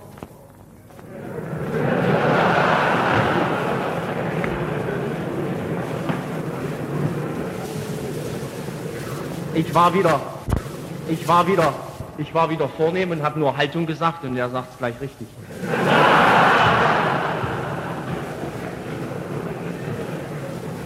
Nun, Spaß beiseite. Es ist aber jedenfalls so, haben Sie schon mal einen dicken Offizier gesehen? In dem Umfange, wie es in dem Umfange niemals, wie es etwa heute noch bei politischen Leitern vorkommt. Ja. Also, Sie, oder, und meinen Sie, dass es nicht auch unter Offizieren Menschen gibt, die Anlage zum Dickwerden haben? Selbstverständlich. Aber die richten sich eben danach. Die bemühen sich eben sehr. Die gehen bis zu den äußersten Mitteln, die sie verwenden, um schlank zu sein. Jawohl, jawohl, ohne Zweifel. Aber sie üben, also sie richten sich dann auch um Essen und so weiter danach. Und deshalb würde ich Ihnen schon raten, wenn Sie in Ihrer Familie Ansätze feststellen zur Dickleibigkeit, dann richten Sie sich frühzeitig danach. Es ist ja nicht nur das äußere Ansehen, es ist auch ein innerer Gewinn. Der dicke Mensch ist immer phlegmatisch, ob er will oder nicht. Er wird niemals mehr das ansehen. Es ist auch ein innerer Gewinn. Der dicke Mensch ist immer phlegmatisch, ob er will oder nicht. Er wird niemals mehr die Spannkraft haben, denn es ist ein Unterschied, ob ich so und so viel Pfund fortzubewegen habe oder so und so viel Pfund. Das ist buchstäblich so. Das verwendet meine Kräfte eben für andere Dinge, die ich dann nicht mehr für besondere Ereignisse frei habe. Also wie es auch sein mag, wer das feststellt, dass in seiner Familie solche Dinge vorhanden sind, der richtet sich frühzeitig danach. Dass es wenigstens so weit abbremst, wie es überhaupt im Rahmen der Erdmasse abzubremsen ist. Er muss aber wissen, dass irgendwo ein gewisser Punkt vorhanden ist, über den es nicht weiter heruntergeht. Und deshalb nehmen Sie auch Stellung gegen jede übertriebene Entfettungskur, die schon mehr als einen Menschen ins Grab gebracht hat, weil er über seine Erdmasse hinaus abnehmen wollte. Dort, wo die untere Grenze der Möglichkeit der Schwankungsbreite erreicht ist, hilft keine Entfettungskur, es geht nicht mehr tiefer. Oder der Mensch stirbt. Sehr, sehr viele Menschen sind an Entfettungskuren gestorben. Sie müssen auch hier im Ansehen ihrer Vorfahren die richtige Grenze zu suchen wissen. Einmal nach oben das Abbremsen und nach unten das Aufhören mit Entfettung, wenn es eben wirklich nicht mehr geht. Dann einige Drüsen, Schwierigkeiten. Natürlich gilt das auch für die Umgekehrten. Die zu hageren müssten dann auch etwas tun, damit sie etwas voller werden. Das ist klar.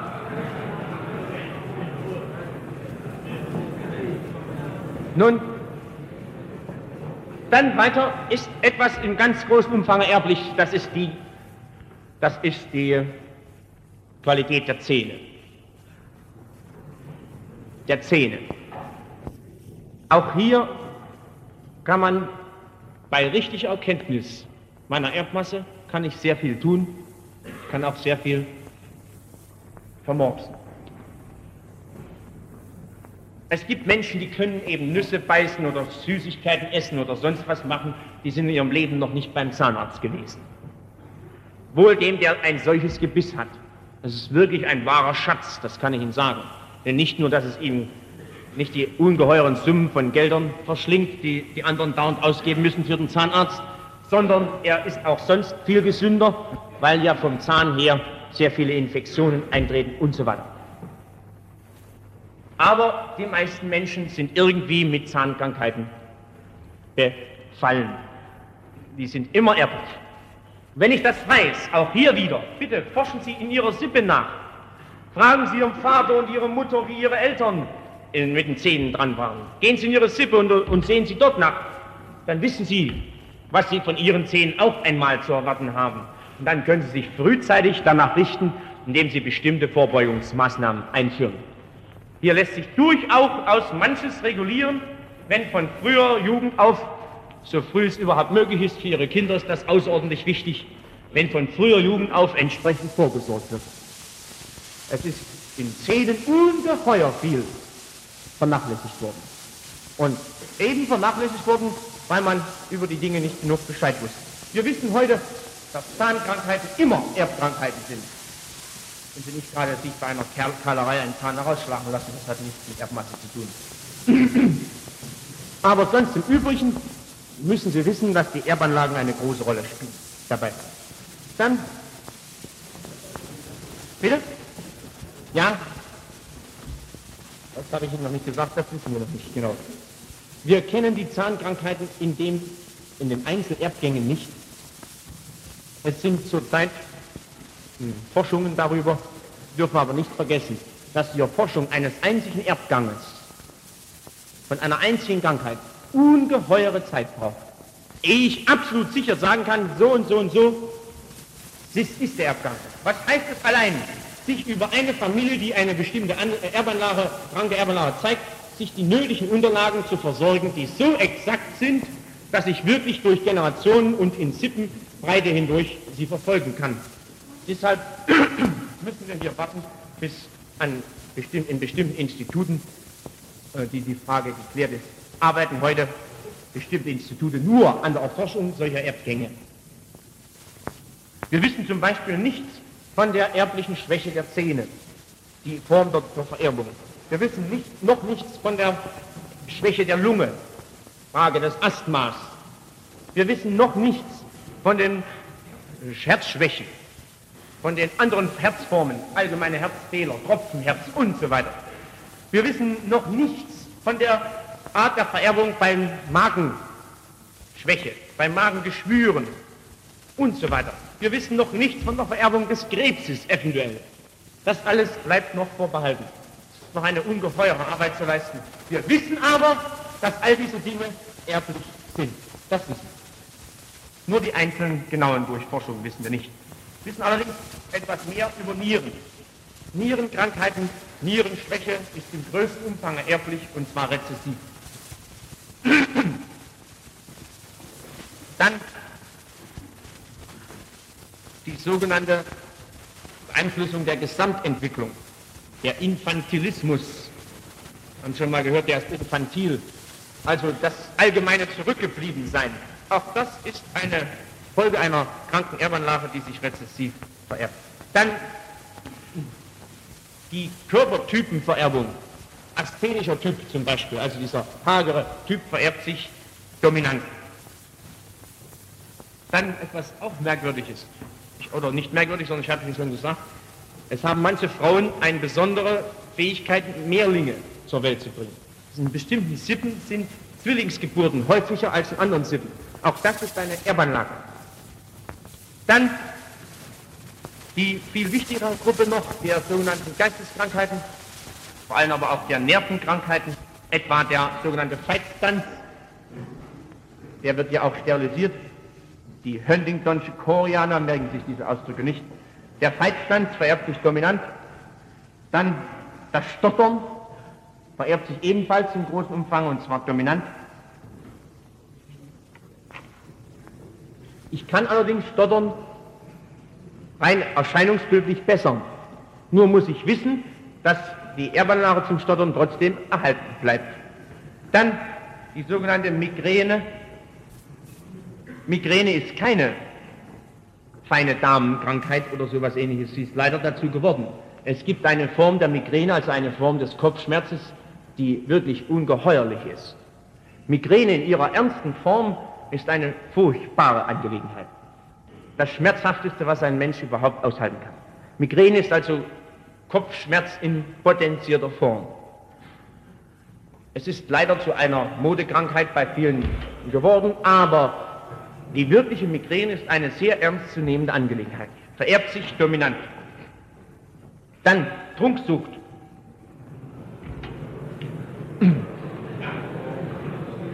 Trunksucht ist niemals eine Folge von sogenannten schlechten oder tief erschütternden Erlebnissen. Wenn man sagt, der trinkt deshalb so viel, weil er im Leben so viel durchgemacht hat, Zehntausend andere machen noch viel mehr durch als der und trinken nicht. Das heißt, sie werden keine Trinker, will ich mal so mich ausdrücken. Trunksucht ist ohne Zweifel eine Erbanlage. Ja, Trinken an sich kann sogar ein Rassenmerkmal sein. Für eine ganze Rasse können ja nicht gerade behaupten, dass die Deutschen Antialkoholiker sind. Das ist Tatsache. Es hat seine bestimmten Gründe. Menschen, die in einem solchen Klima leben wie wir, müssen mehr einheizen. Buchstäblich ist das so. Denn die, Sie sehen das überall dort, wo das noch schlechter ist, das Klima als bei uns, dass da das Trinken nicht ab, sondern zunimmt. Gehen Sie mal nach dem Norden oder gehen Sie schon nach England. England trinkt zwar nicht so viel Bier etwa wie wir, aber trinkt dafür entsprechend mehr Whisky. Und ich will nicht untersuchen, was gefährlicher ist auf die Dauer gesehen. Aber das alles ist ja nicht schlimm. Schlimm ist nur die wirkliche Trunksucht im kranken Sinne. Und Sie wissen, dass schwerer Alkoholismus auch eine Sterilisierungs-, ein Sterilisierungsgrund ist. Man könnte das nicht zu einem Sterilisierungsgrund machen, wenn es keine Erbkrankheit wäre. Trunksucht ist also eine Erbkrankheit, gegen die man auch immer nur in bestimmten Rahmen ankämpfen kann. Das gebe ich gerne zu. Da ich aber annehme, dass hier überhaupt keiner sitzt, der Trunksucht vererbt bekam, ist Ihre Schwankungsbreite immerhin so groß, dass ich Ihr Trinken im normalen Maß und im normalen Rahmen halten kann. Den Trinker selbst kann man nicht bessern. Den Trinker kann man nur ausmerzen aus dem Volke und man kann ihn vielleicht sogar in bestimmten Anstalten internieren, damit er nichts weiter anstellt. Der Trinker wird trinken, der Trinker mit der Erbeinlage zur Trunksucht, selbst wenn er dabei das Polster lebt. Oder umgekehrt, der Anlass zu seinem Trinken braucht gar nicht etwas Schweres aus dem Leben zu sein. Es ist nun einmal seine Sucht, die er mit vererbt bekam. Meistens tritt die Trunksucht in Verbindung mit einer anderen Erbkrankheit auf, die Sie alle kennen, das, mit dem sogenannten Schwachsinn. Über den Schwachsinn will ich anschließend reden.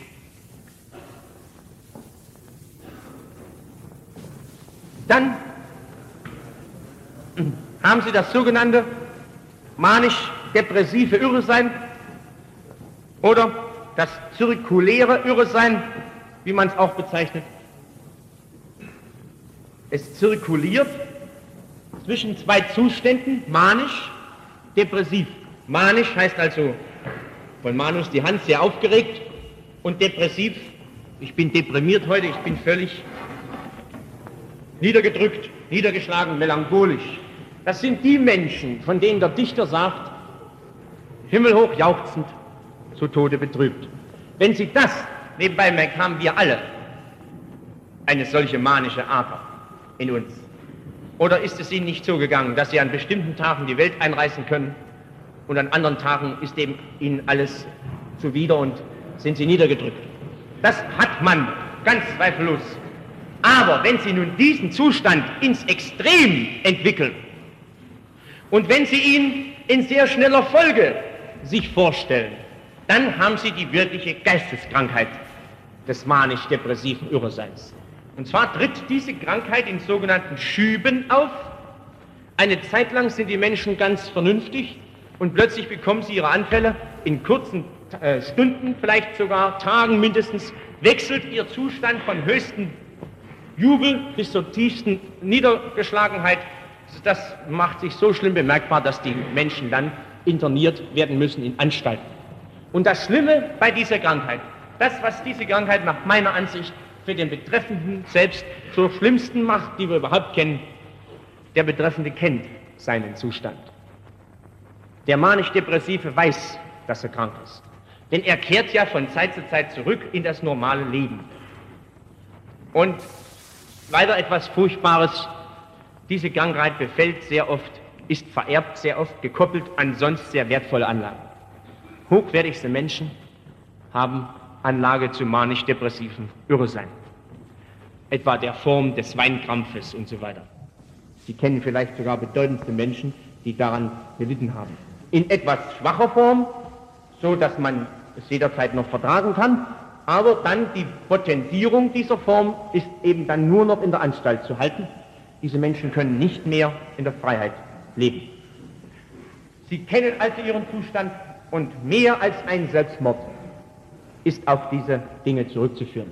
Auf die Erkenntnis, dass man manisch-depressiv krank ist. Ich habe solche Gange gesehen, die mit allen Mitteln versuchten, irgendwas zu bekommen, um sich das Leben zu nehmen, die in den Zuständen der Normalität eben auch niedergeschlagen waren im großen Umfang, weil sie dann sich überlegten, du bist ja auf die Dauer für das Leben untauglich, es dauert nicht lange, ein Jahr vielleicht, dann geht der Schub wieder los und die Zwischenräume zwischen einzelnen Schüben werden am Ende des Lebens immer kürzer und kürzer, sodass er zum Schluss für immer in der Anstalt bleiben muss.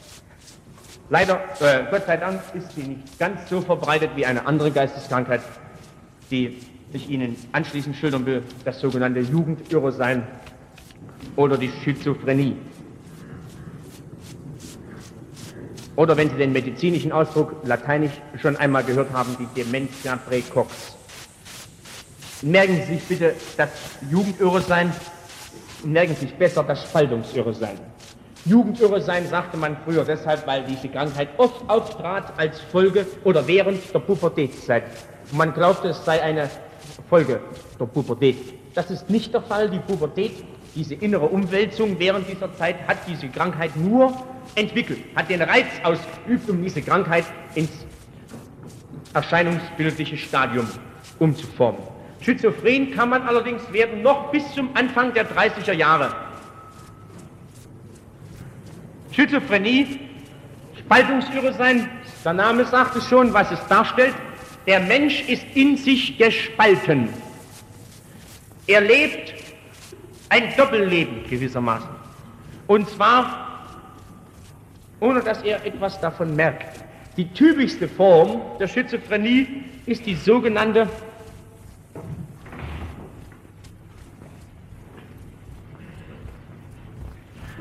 Paranoia. Para steckt wieder drin, neben. Diese Form ist die typische Form des sogenannten Verrücktseins. Wenn man einen sagt, der ist verrückt. Woher kommt dieser Ausdruck? Nun, man muss das im buchstäblichen Sinne nehmen. Dessen Lebensebene ist verrückt. Er lebt ein anderes Leben, als er selbst ist. Ich will Ihnen die typische Form schildern, die ich selbst erlebt habe bei vielen Anstaltsbesuchen. Ich sehe, ähm, meinetwegen, man kommt in eine Anstalt, sieht sich da im Garten zwei Zanken, kolossalen Haaren haben, und man fragt dann einen Dritten, der etwas seitlich daneben steht und sich kürzlich amüsiert über die beiden, wie sind alle drei Geisteskranke, äh, wie die beiden sich streiten. Und da sagt, man fragt den, was machen die beiden denn? Da sagt er, ja, stellen Sie sich das vor, die beiden bilden sich ein, beide bilden sich ein, der Schaf von Persien zu sein und wissen gar nicht, dass ich es bin.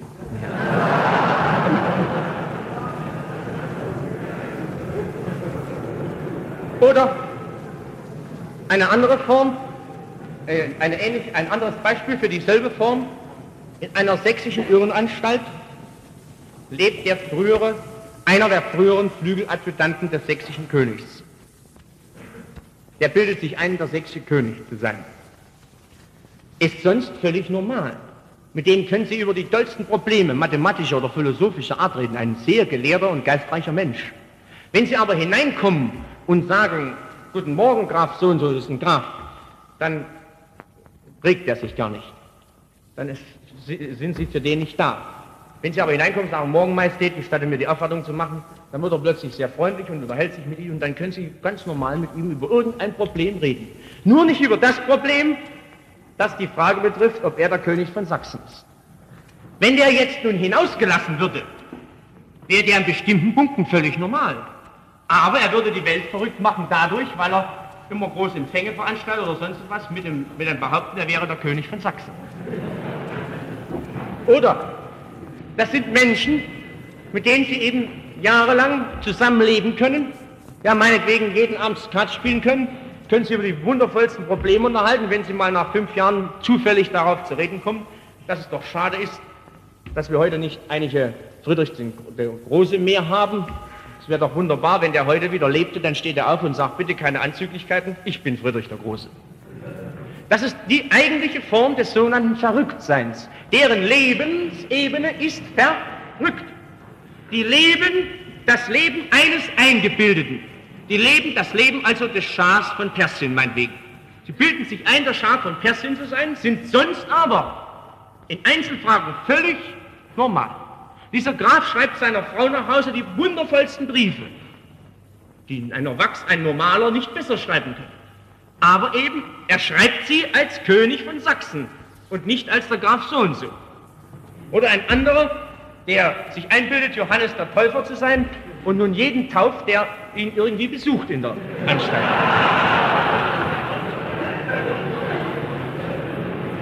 Der lebt noch, sein noch sehr junger Mensch lebt in Arnsdorf in der großen sächsischen Irrenanstalt. Und der nun dauernd darauf wartet, der sagt, ich muss dich zwar taufen, aber der Jesus bist du trotzdem nicht. Ich bin nur gespannt, wann der endlich kommt, sagt er gewöhnlich. Oder einer, der eben den Befehl bekommen hat, auch so etwas ähnliches, nun nicht mehr auf eine Person zugeschnitten, sondern auf einen bestimmten Auftrag, zu malen. Er muss malen, wo es irgendwie geht. Und das geht so weit, dass der seine Wände vollschmiert in seiner Zelle und so weiter. Wenn er nichts zu malen hat, steckt er die Finger in den eigenen Code und malt mit dem Code an der Wand herum. Er muss den ganzen Tag malen, sonst aber völlig Oder ich will Ihnen selbst ein Erlebnis erzählen, was die Schizophrenie in ihrer Anfangsform am allerbesten zeigt. Ich habe vor einigen Jahren am Tag der nationalen Solidarität, war ich noch in Sachsen, habe dort gesammelt mit und zwar am Ort der Sächsischen Führerschule, ein kleiner Ort, Augustusburg. Und da kann man sich nicht auf die Straße stellen und kann warten, bis jemand kommt. Sondern wir hatten es so gemacht, dass wir in die Häuser gegangen sind. Hatten ein Viertel aufgeteilt und sind in die Häuser gegangen. Wir waren zu zweit und klingeln da bei, dem, bei einem Amtsgerichtsrat, der selbst mit herumgegangen ist. Macht seine Frau auf und sagt, ach, ich habe schon auf Sie gewartet, hier haben Sie Ihr Geld und so weiter. Und du warst gerade sehr kühl und kalt draußen. Vielleicht kann ich Ihnen eine Tasse Kaffee anbieten. Ich habe schon Stollen gefangen, es war ja Anfang Dezember. Und können Sie mal bei mir noch kurz Kaffee trinken? Wir wussten, Ihr Mann geht auch nicht um, das ist ganz normal. Warum sollen wir das nicht machen? Wir setzen uns hin und trinken Kaffee. Dann setzt uns einen Stollen vor, der innen völlig braun ist, schwarz, nicht, nicht verbrannt. Und sie hatte irgendwas reingegeben, was den Teig innen völlig schwarz macht. Na, wir haben das Zeug mit aller Aufbildung versteckt und schmeckt etwas komisch, aber konnten zunächst uns nicht erklären, was war. Und bis dorthin war aber immerhin noch alles normal. Sie unterhielt sich mit uns. Und plötzlich sagt sie, ja, wissen Sie, von wem ich das Rezept habe für den Stollen? Ja, ich sage, keine Ahnung. Ja, sagt sie, vom lieben Gott. Der liebe Gott ist voriges Jahr, als ich Stollen gebacken hatte, zu mir gekommen, hat gesagt, du hör mal, dieser Stollen, das ist nicht das Richtige, du musst mal einen viel besseren Stollen backen. Und zwar werde ich dir jetzt mal ein Rezept sagen, folgendes Rezept, du gehst ins Wald im Sommer und holst Heidelbeeren und legst die in Rizinusöl ein.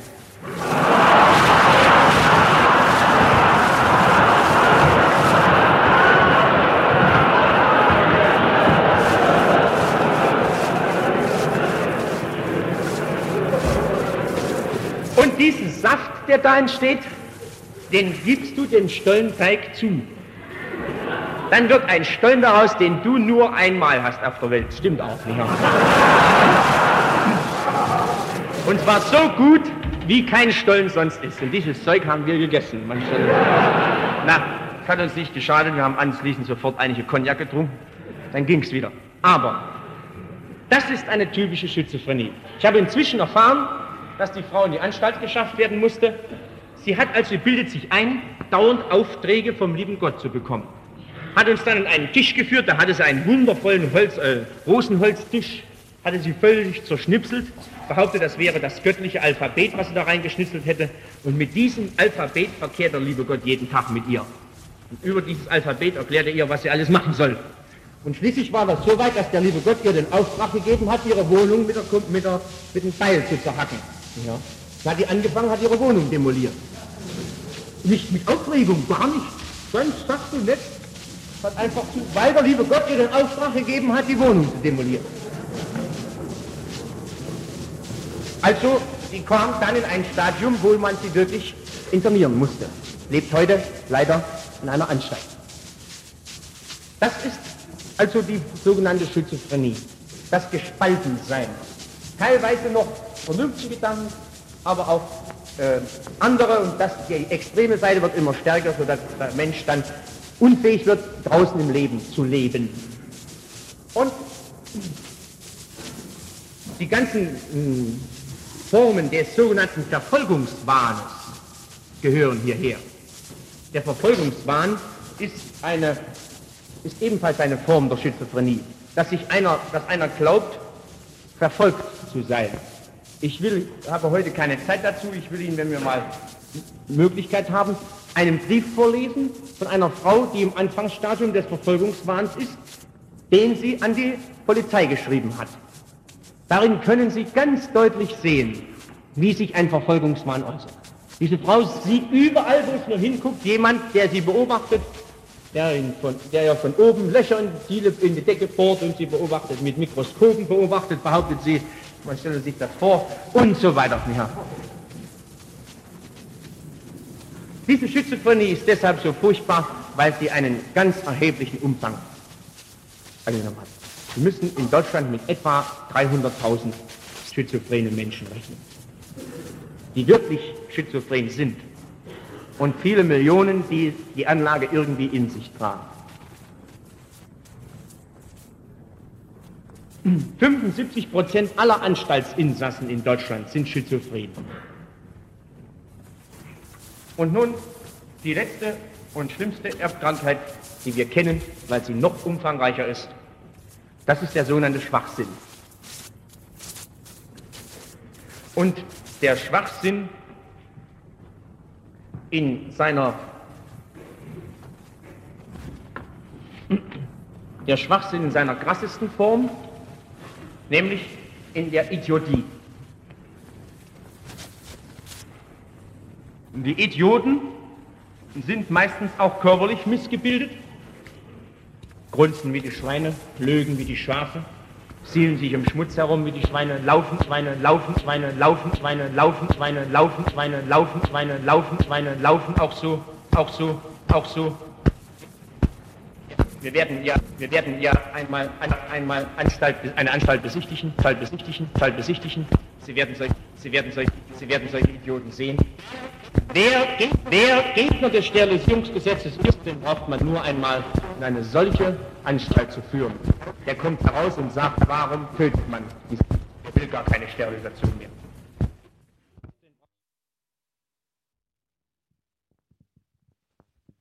Toten brauchen uns insofern nicht zu bekümmern, weil sie unfruchtbar sind.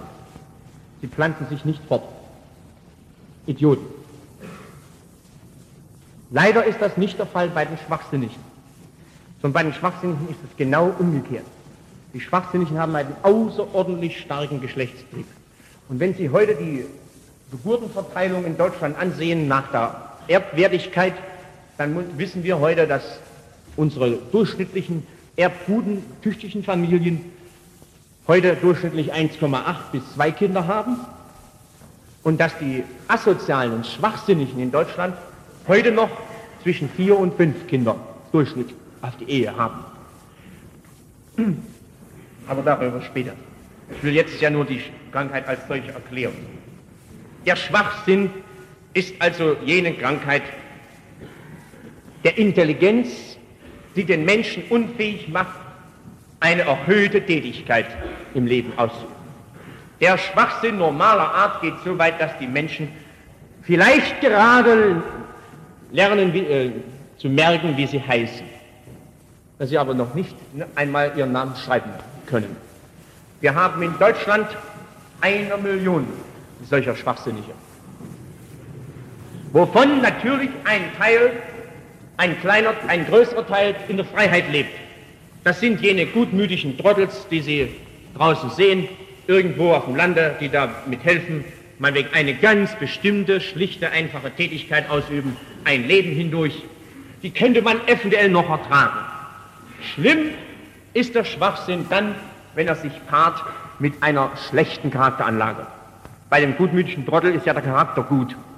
Aber es gibt Schwachsinnige, die nicht nur intelligenzmäßig schwach sind, sondern darüber hinaus auch charakterlich schwach. Und die stellen das Gros unserer Verbrecherwelt.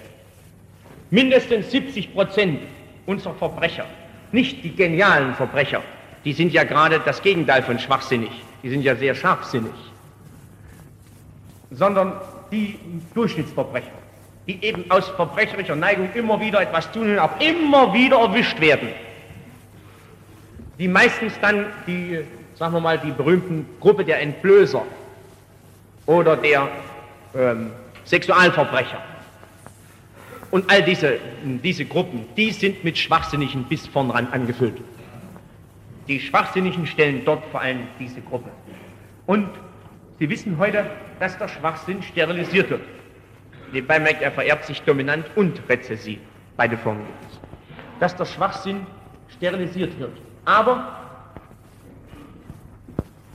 wie kommt man zu dem Ergebnis, wer schwachsinnig ist oder nicht? Es wird meistens die berühmte Intelligenzprüfung gemacht, die sehr mangelhaft ist.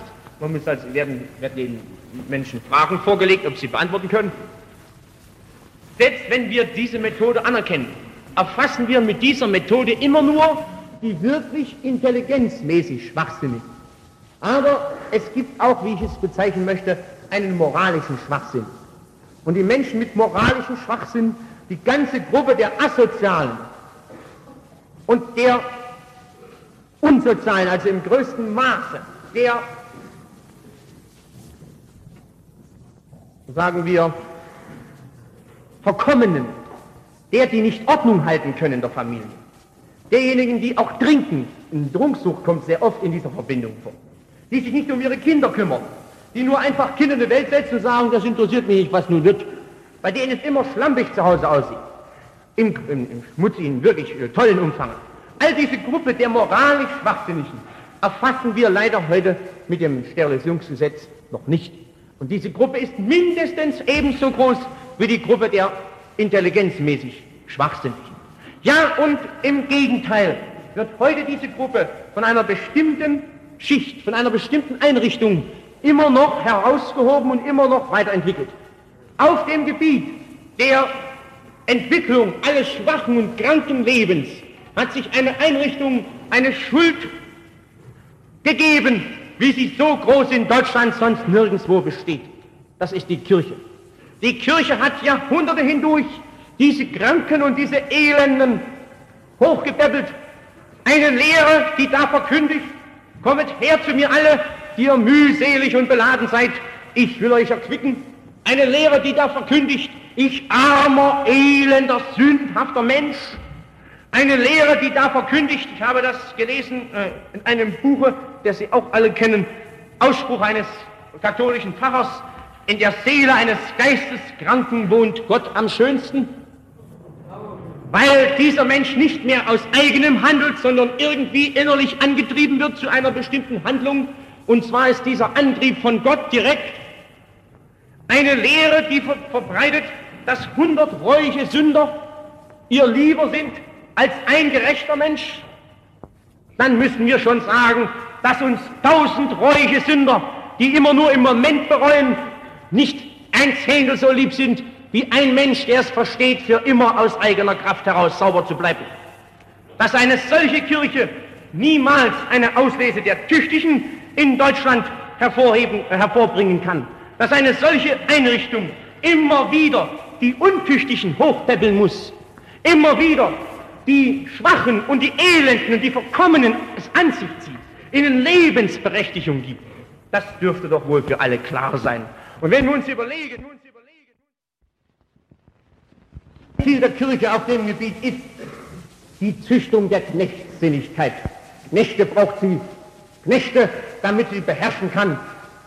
Große Menschen, Herrenmenschen, wie sie die Germanen nun einmal sind, von Haus aus, sind nur dadurch zu demütigen, dass ich in ihnen das Kranke hochzüchte und dass ich eines Tages dafür sorge, dass das Kranke über das Gesunde triumphiert das rein zahlenmäßig das Kranke, das Starke beherrscht und das Starke unterdrückt.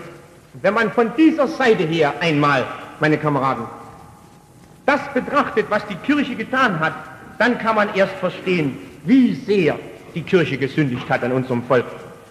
Nietzsche sagt einmal an einer Stelle über dieses Problem der Lebensfeindschaft der Kirche. Die Gattung braucht den Untergang der Missratenen, der Schwachen und Degenerierten. Aber gerade an sie wendet sich das Christentum als konservierende Gewalt. Sie steigerte noch jenen an sich schon so mächtigen Instinkt der Schwachen, sich zu schonen, sich zu erhalten, sich gegenseitig zu halten.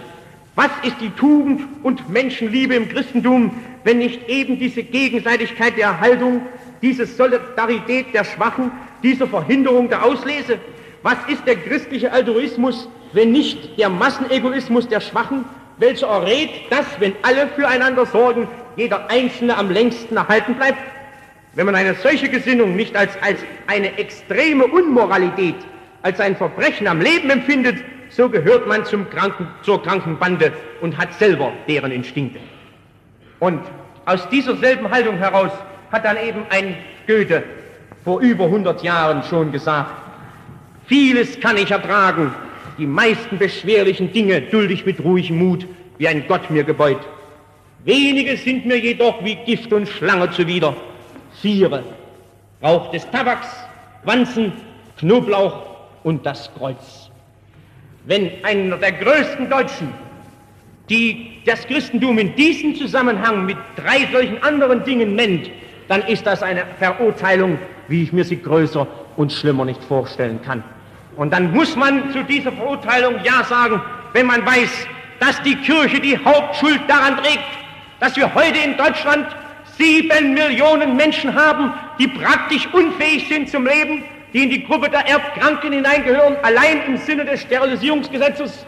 Wenn wir heute darüber hinaus in Deutschland unzählige Millionen von Menschen haben, die nicht das leisten, was sie eigentlich leisten könnten, wenn sie der Erbmasse entsprechen, wie unsere Altvorder noch. Und dann müssen wir schon sagen, dass der Kirche seit Jahrhunderten gelungen ist, das Gesicht unseres Volkes langsam umzuformen. Durch Jahrhunderte hat so die Kirche in unserem Volk eine ganz bestimmte Auslese getrieben. Die Auslese der mühseligen, der elenden, der schwachen und kranken, der knechtsinnigen, der erbarmungswürdigen und hat so unserem Volk langsam in eine Richtung hineingetrieben, die uns nicht mehr gleichgültig sein kann. Und zur rechten Zeit, meine Kameraden, sind wir gerade noch gekommen. Und was wir vor allererst zu machen haben, ist, die Ausleserichtung in unserem Volke wieder zu ändern. Was wir zu machen haben, ist das eine. Wir haben dem Kranken das Gesunde entgegenzusetzen. Wir haben das Elende zu überwinden durch das Erhabene, wir haben das Jammertal dieser Erde zu überwinden durch Kraft, durch Freude. Wir haben das Niedrige zu bekämpfen durch das Hohe. Wir haben dem Sündhaften das Stolze gegenüberzusetzen. Wir haben das Mitleid auszurotten durch die Kraft der Selbstbehauptung. Wir haben die Knechtsinnigkeit zu vertauschen mit dem Herrentum. Kurzum, dort bei denen ist in Wahrheit der Tod und bei uns ist das Leben. Wir sollen heute nur eines fertigbringen, Germanien wieder germanisch zu machen und alle in die Schranken zu weisen, die uns auf diesem Weg im Wege stehen. Haben nur eines zu tun, endlich einmal deutsch zu sein in, der Sinn, in dem Sinne des Heroischen, in dem Sinne des Großen. Und hier allerdings ist der Hauptgegner ist der, der uns immer im Wege stehen wird aufgrund seiner Lehre, aufgrund seiner Mitleidslehre. Es gibt nur ein Mitleid, wenn ich schon von Mitleid rede. Das ist das Mitleid gegenüber dem Gesamtvolk und nicht gegenüber Einzelnen. Und das Mitleid gegen Einzelnen hat sich jahrhundertelang als die größte Brutalität gegenüber dem Volk ausgewirkt. Und wir müssen heute die Kraft haben, auch einmal umzukehren den Spieß und zu sagen, wir lieben unser Volk und haben Mitleid mit diesem Volk und sind deshalb auch, wenn es sein muss, einmal brutal gegen den Einzelnen, weil wir wissen, dass das Volk zu leben hat und nicht der Einzelne. Und der größte Gegner, so sagte ich, der uns auf diesem Wege entgegenstehen wird, ist und bleibt die Kirche. Ganz abgesehen von, ihrer von ihren Dogmen, von ihren Glaubenssätzen, hat sie diese ungeheure Schuld auf sich geladen. Und wir wollen wieder eines erreichen, dass der Starke in Deutschland geliebt wird und nicht der Schwache, dass das Große angebetet wird und nicht das Kleine und Niedrige, dass das Schöne verehrt wird und nicht das Schlechte. Gott hat die Menschen nicht geschaffen, damit sie verkümmern und zu Knechten werden, sondern damit auch der Mensch das tue, was uns jede Pflanze und jedes Tier dauernd vorlebt, nach Vollkommenheit und nach Harmonie zu streben. Und in diesem Streben wollen wir stark sein und wollen uns endlich einmal vom Mitleidsempfinden freimachen. Und so mögen die anderen toben und schreien. Wir wissen, dass bei diesem Kampf der Gott mit uns ist. Es ist in uns die selige Gewissheit, dass nicht wir gegen die Gesetze Gottes verstoßen, wenn wir das tun, was ich eben sagte, sondern dass die anderen seit Jahrtausenden gegen diese wahren Gesetze Gottes verstoßen haben. Und wir werden weiterkämpfen in dieser seligen Gewissheit. Mit uns und unserem Kampf ist die Vorsehung. Mit uns und unserem Kampf ist in Wahrheit die ewig schöpferische Kraft des Universums. Mit uns und unserem Kampf ist in Wahrheit Gott. Halleluja.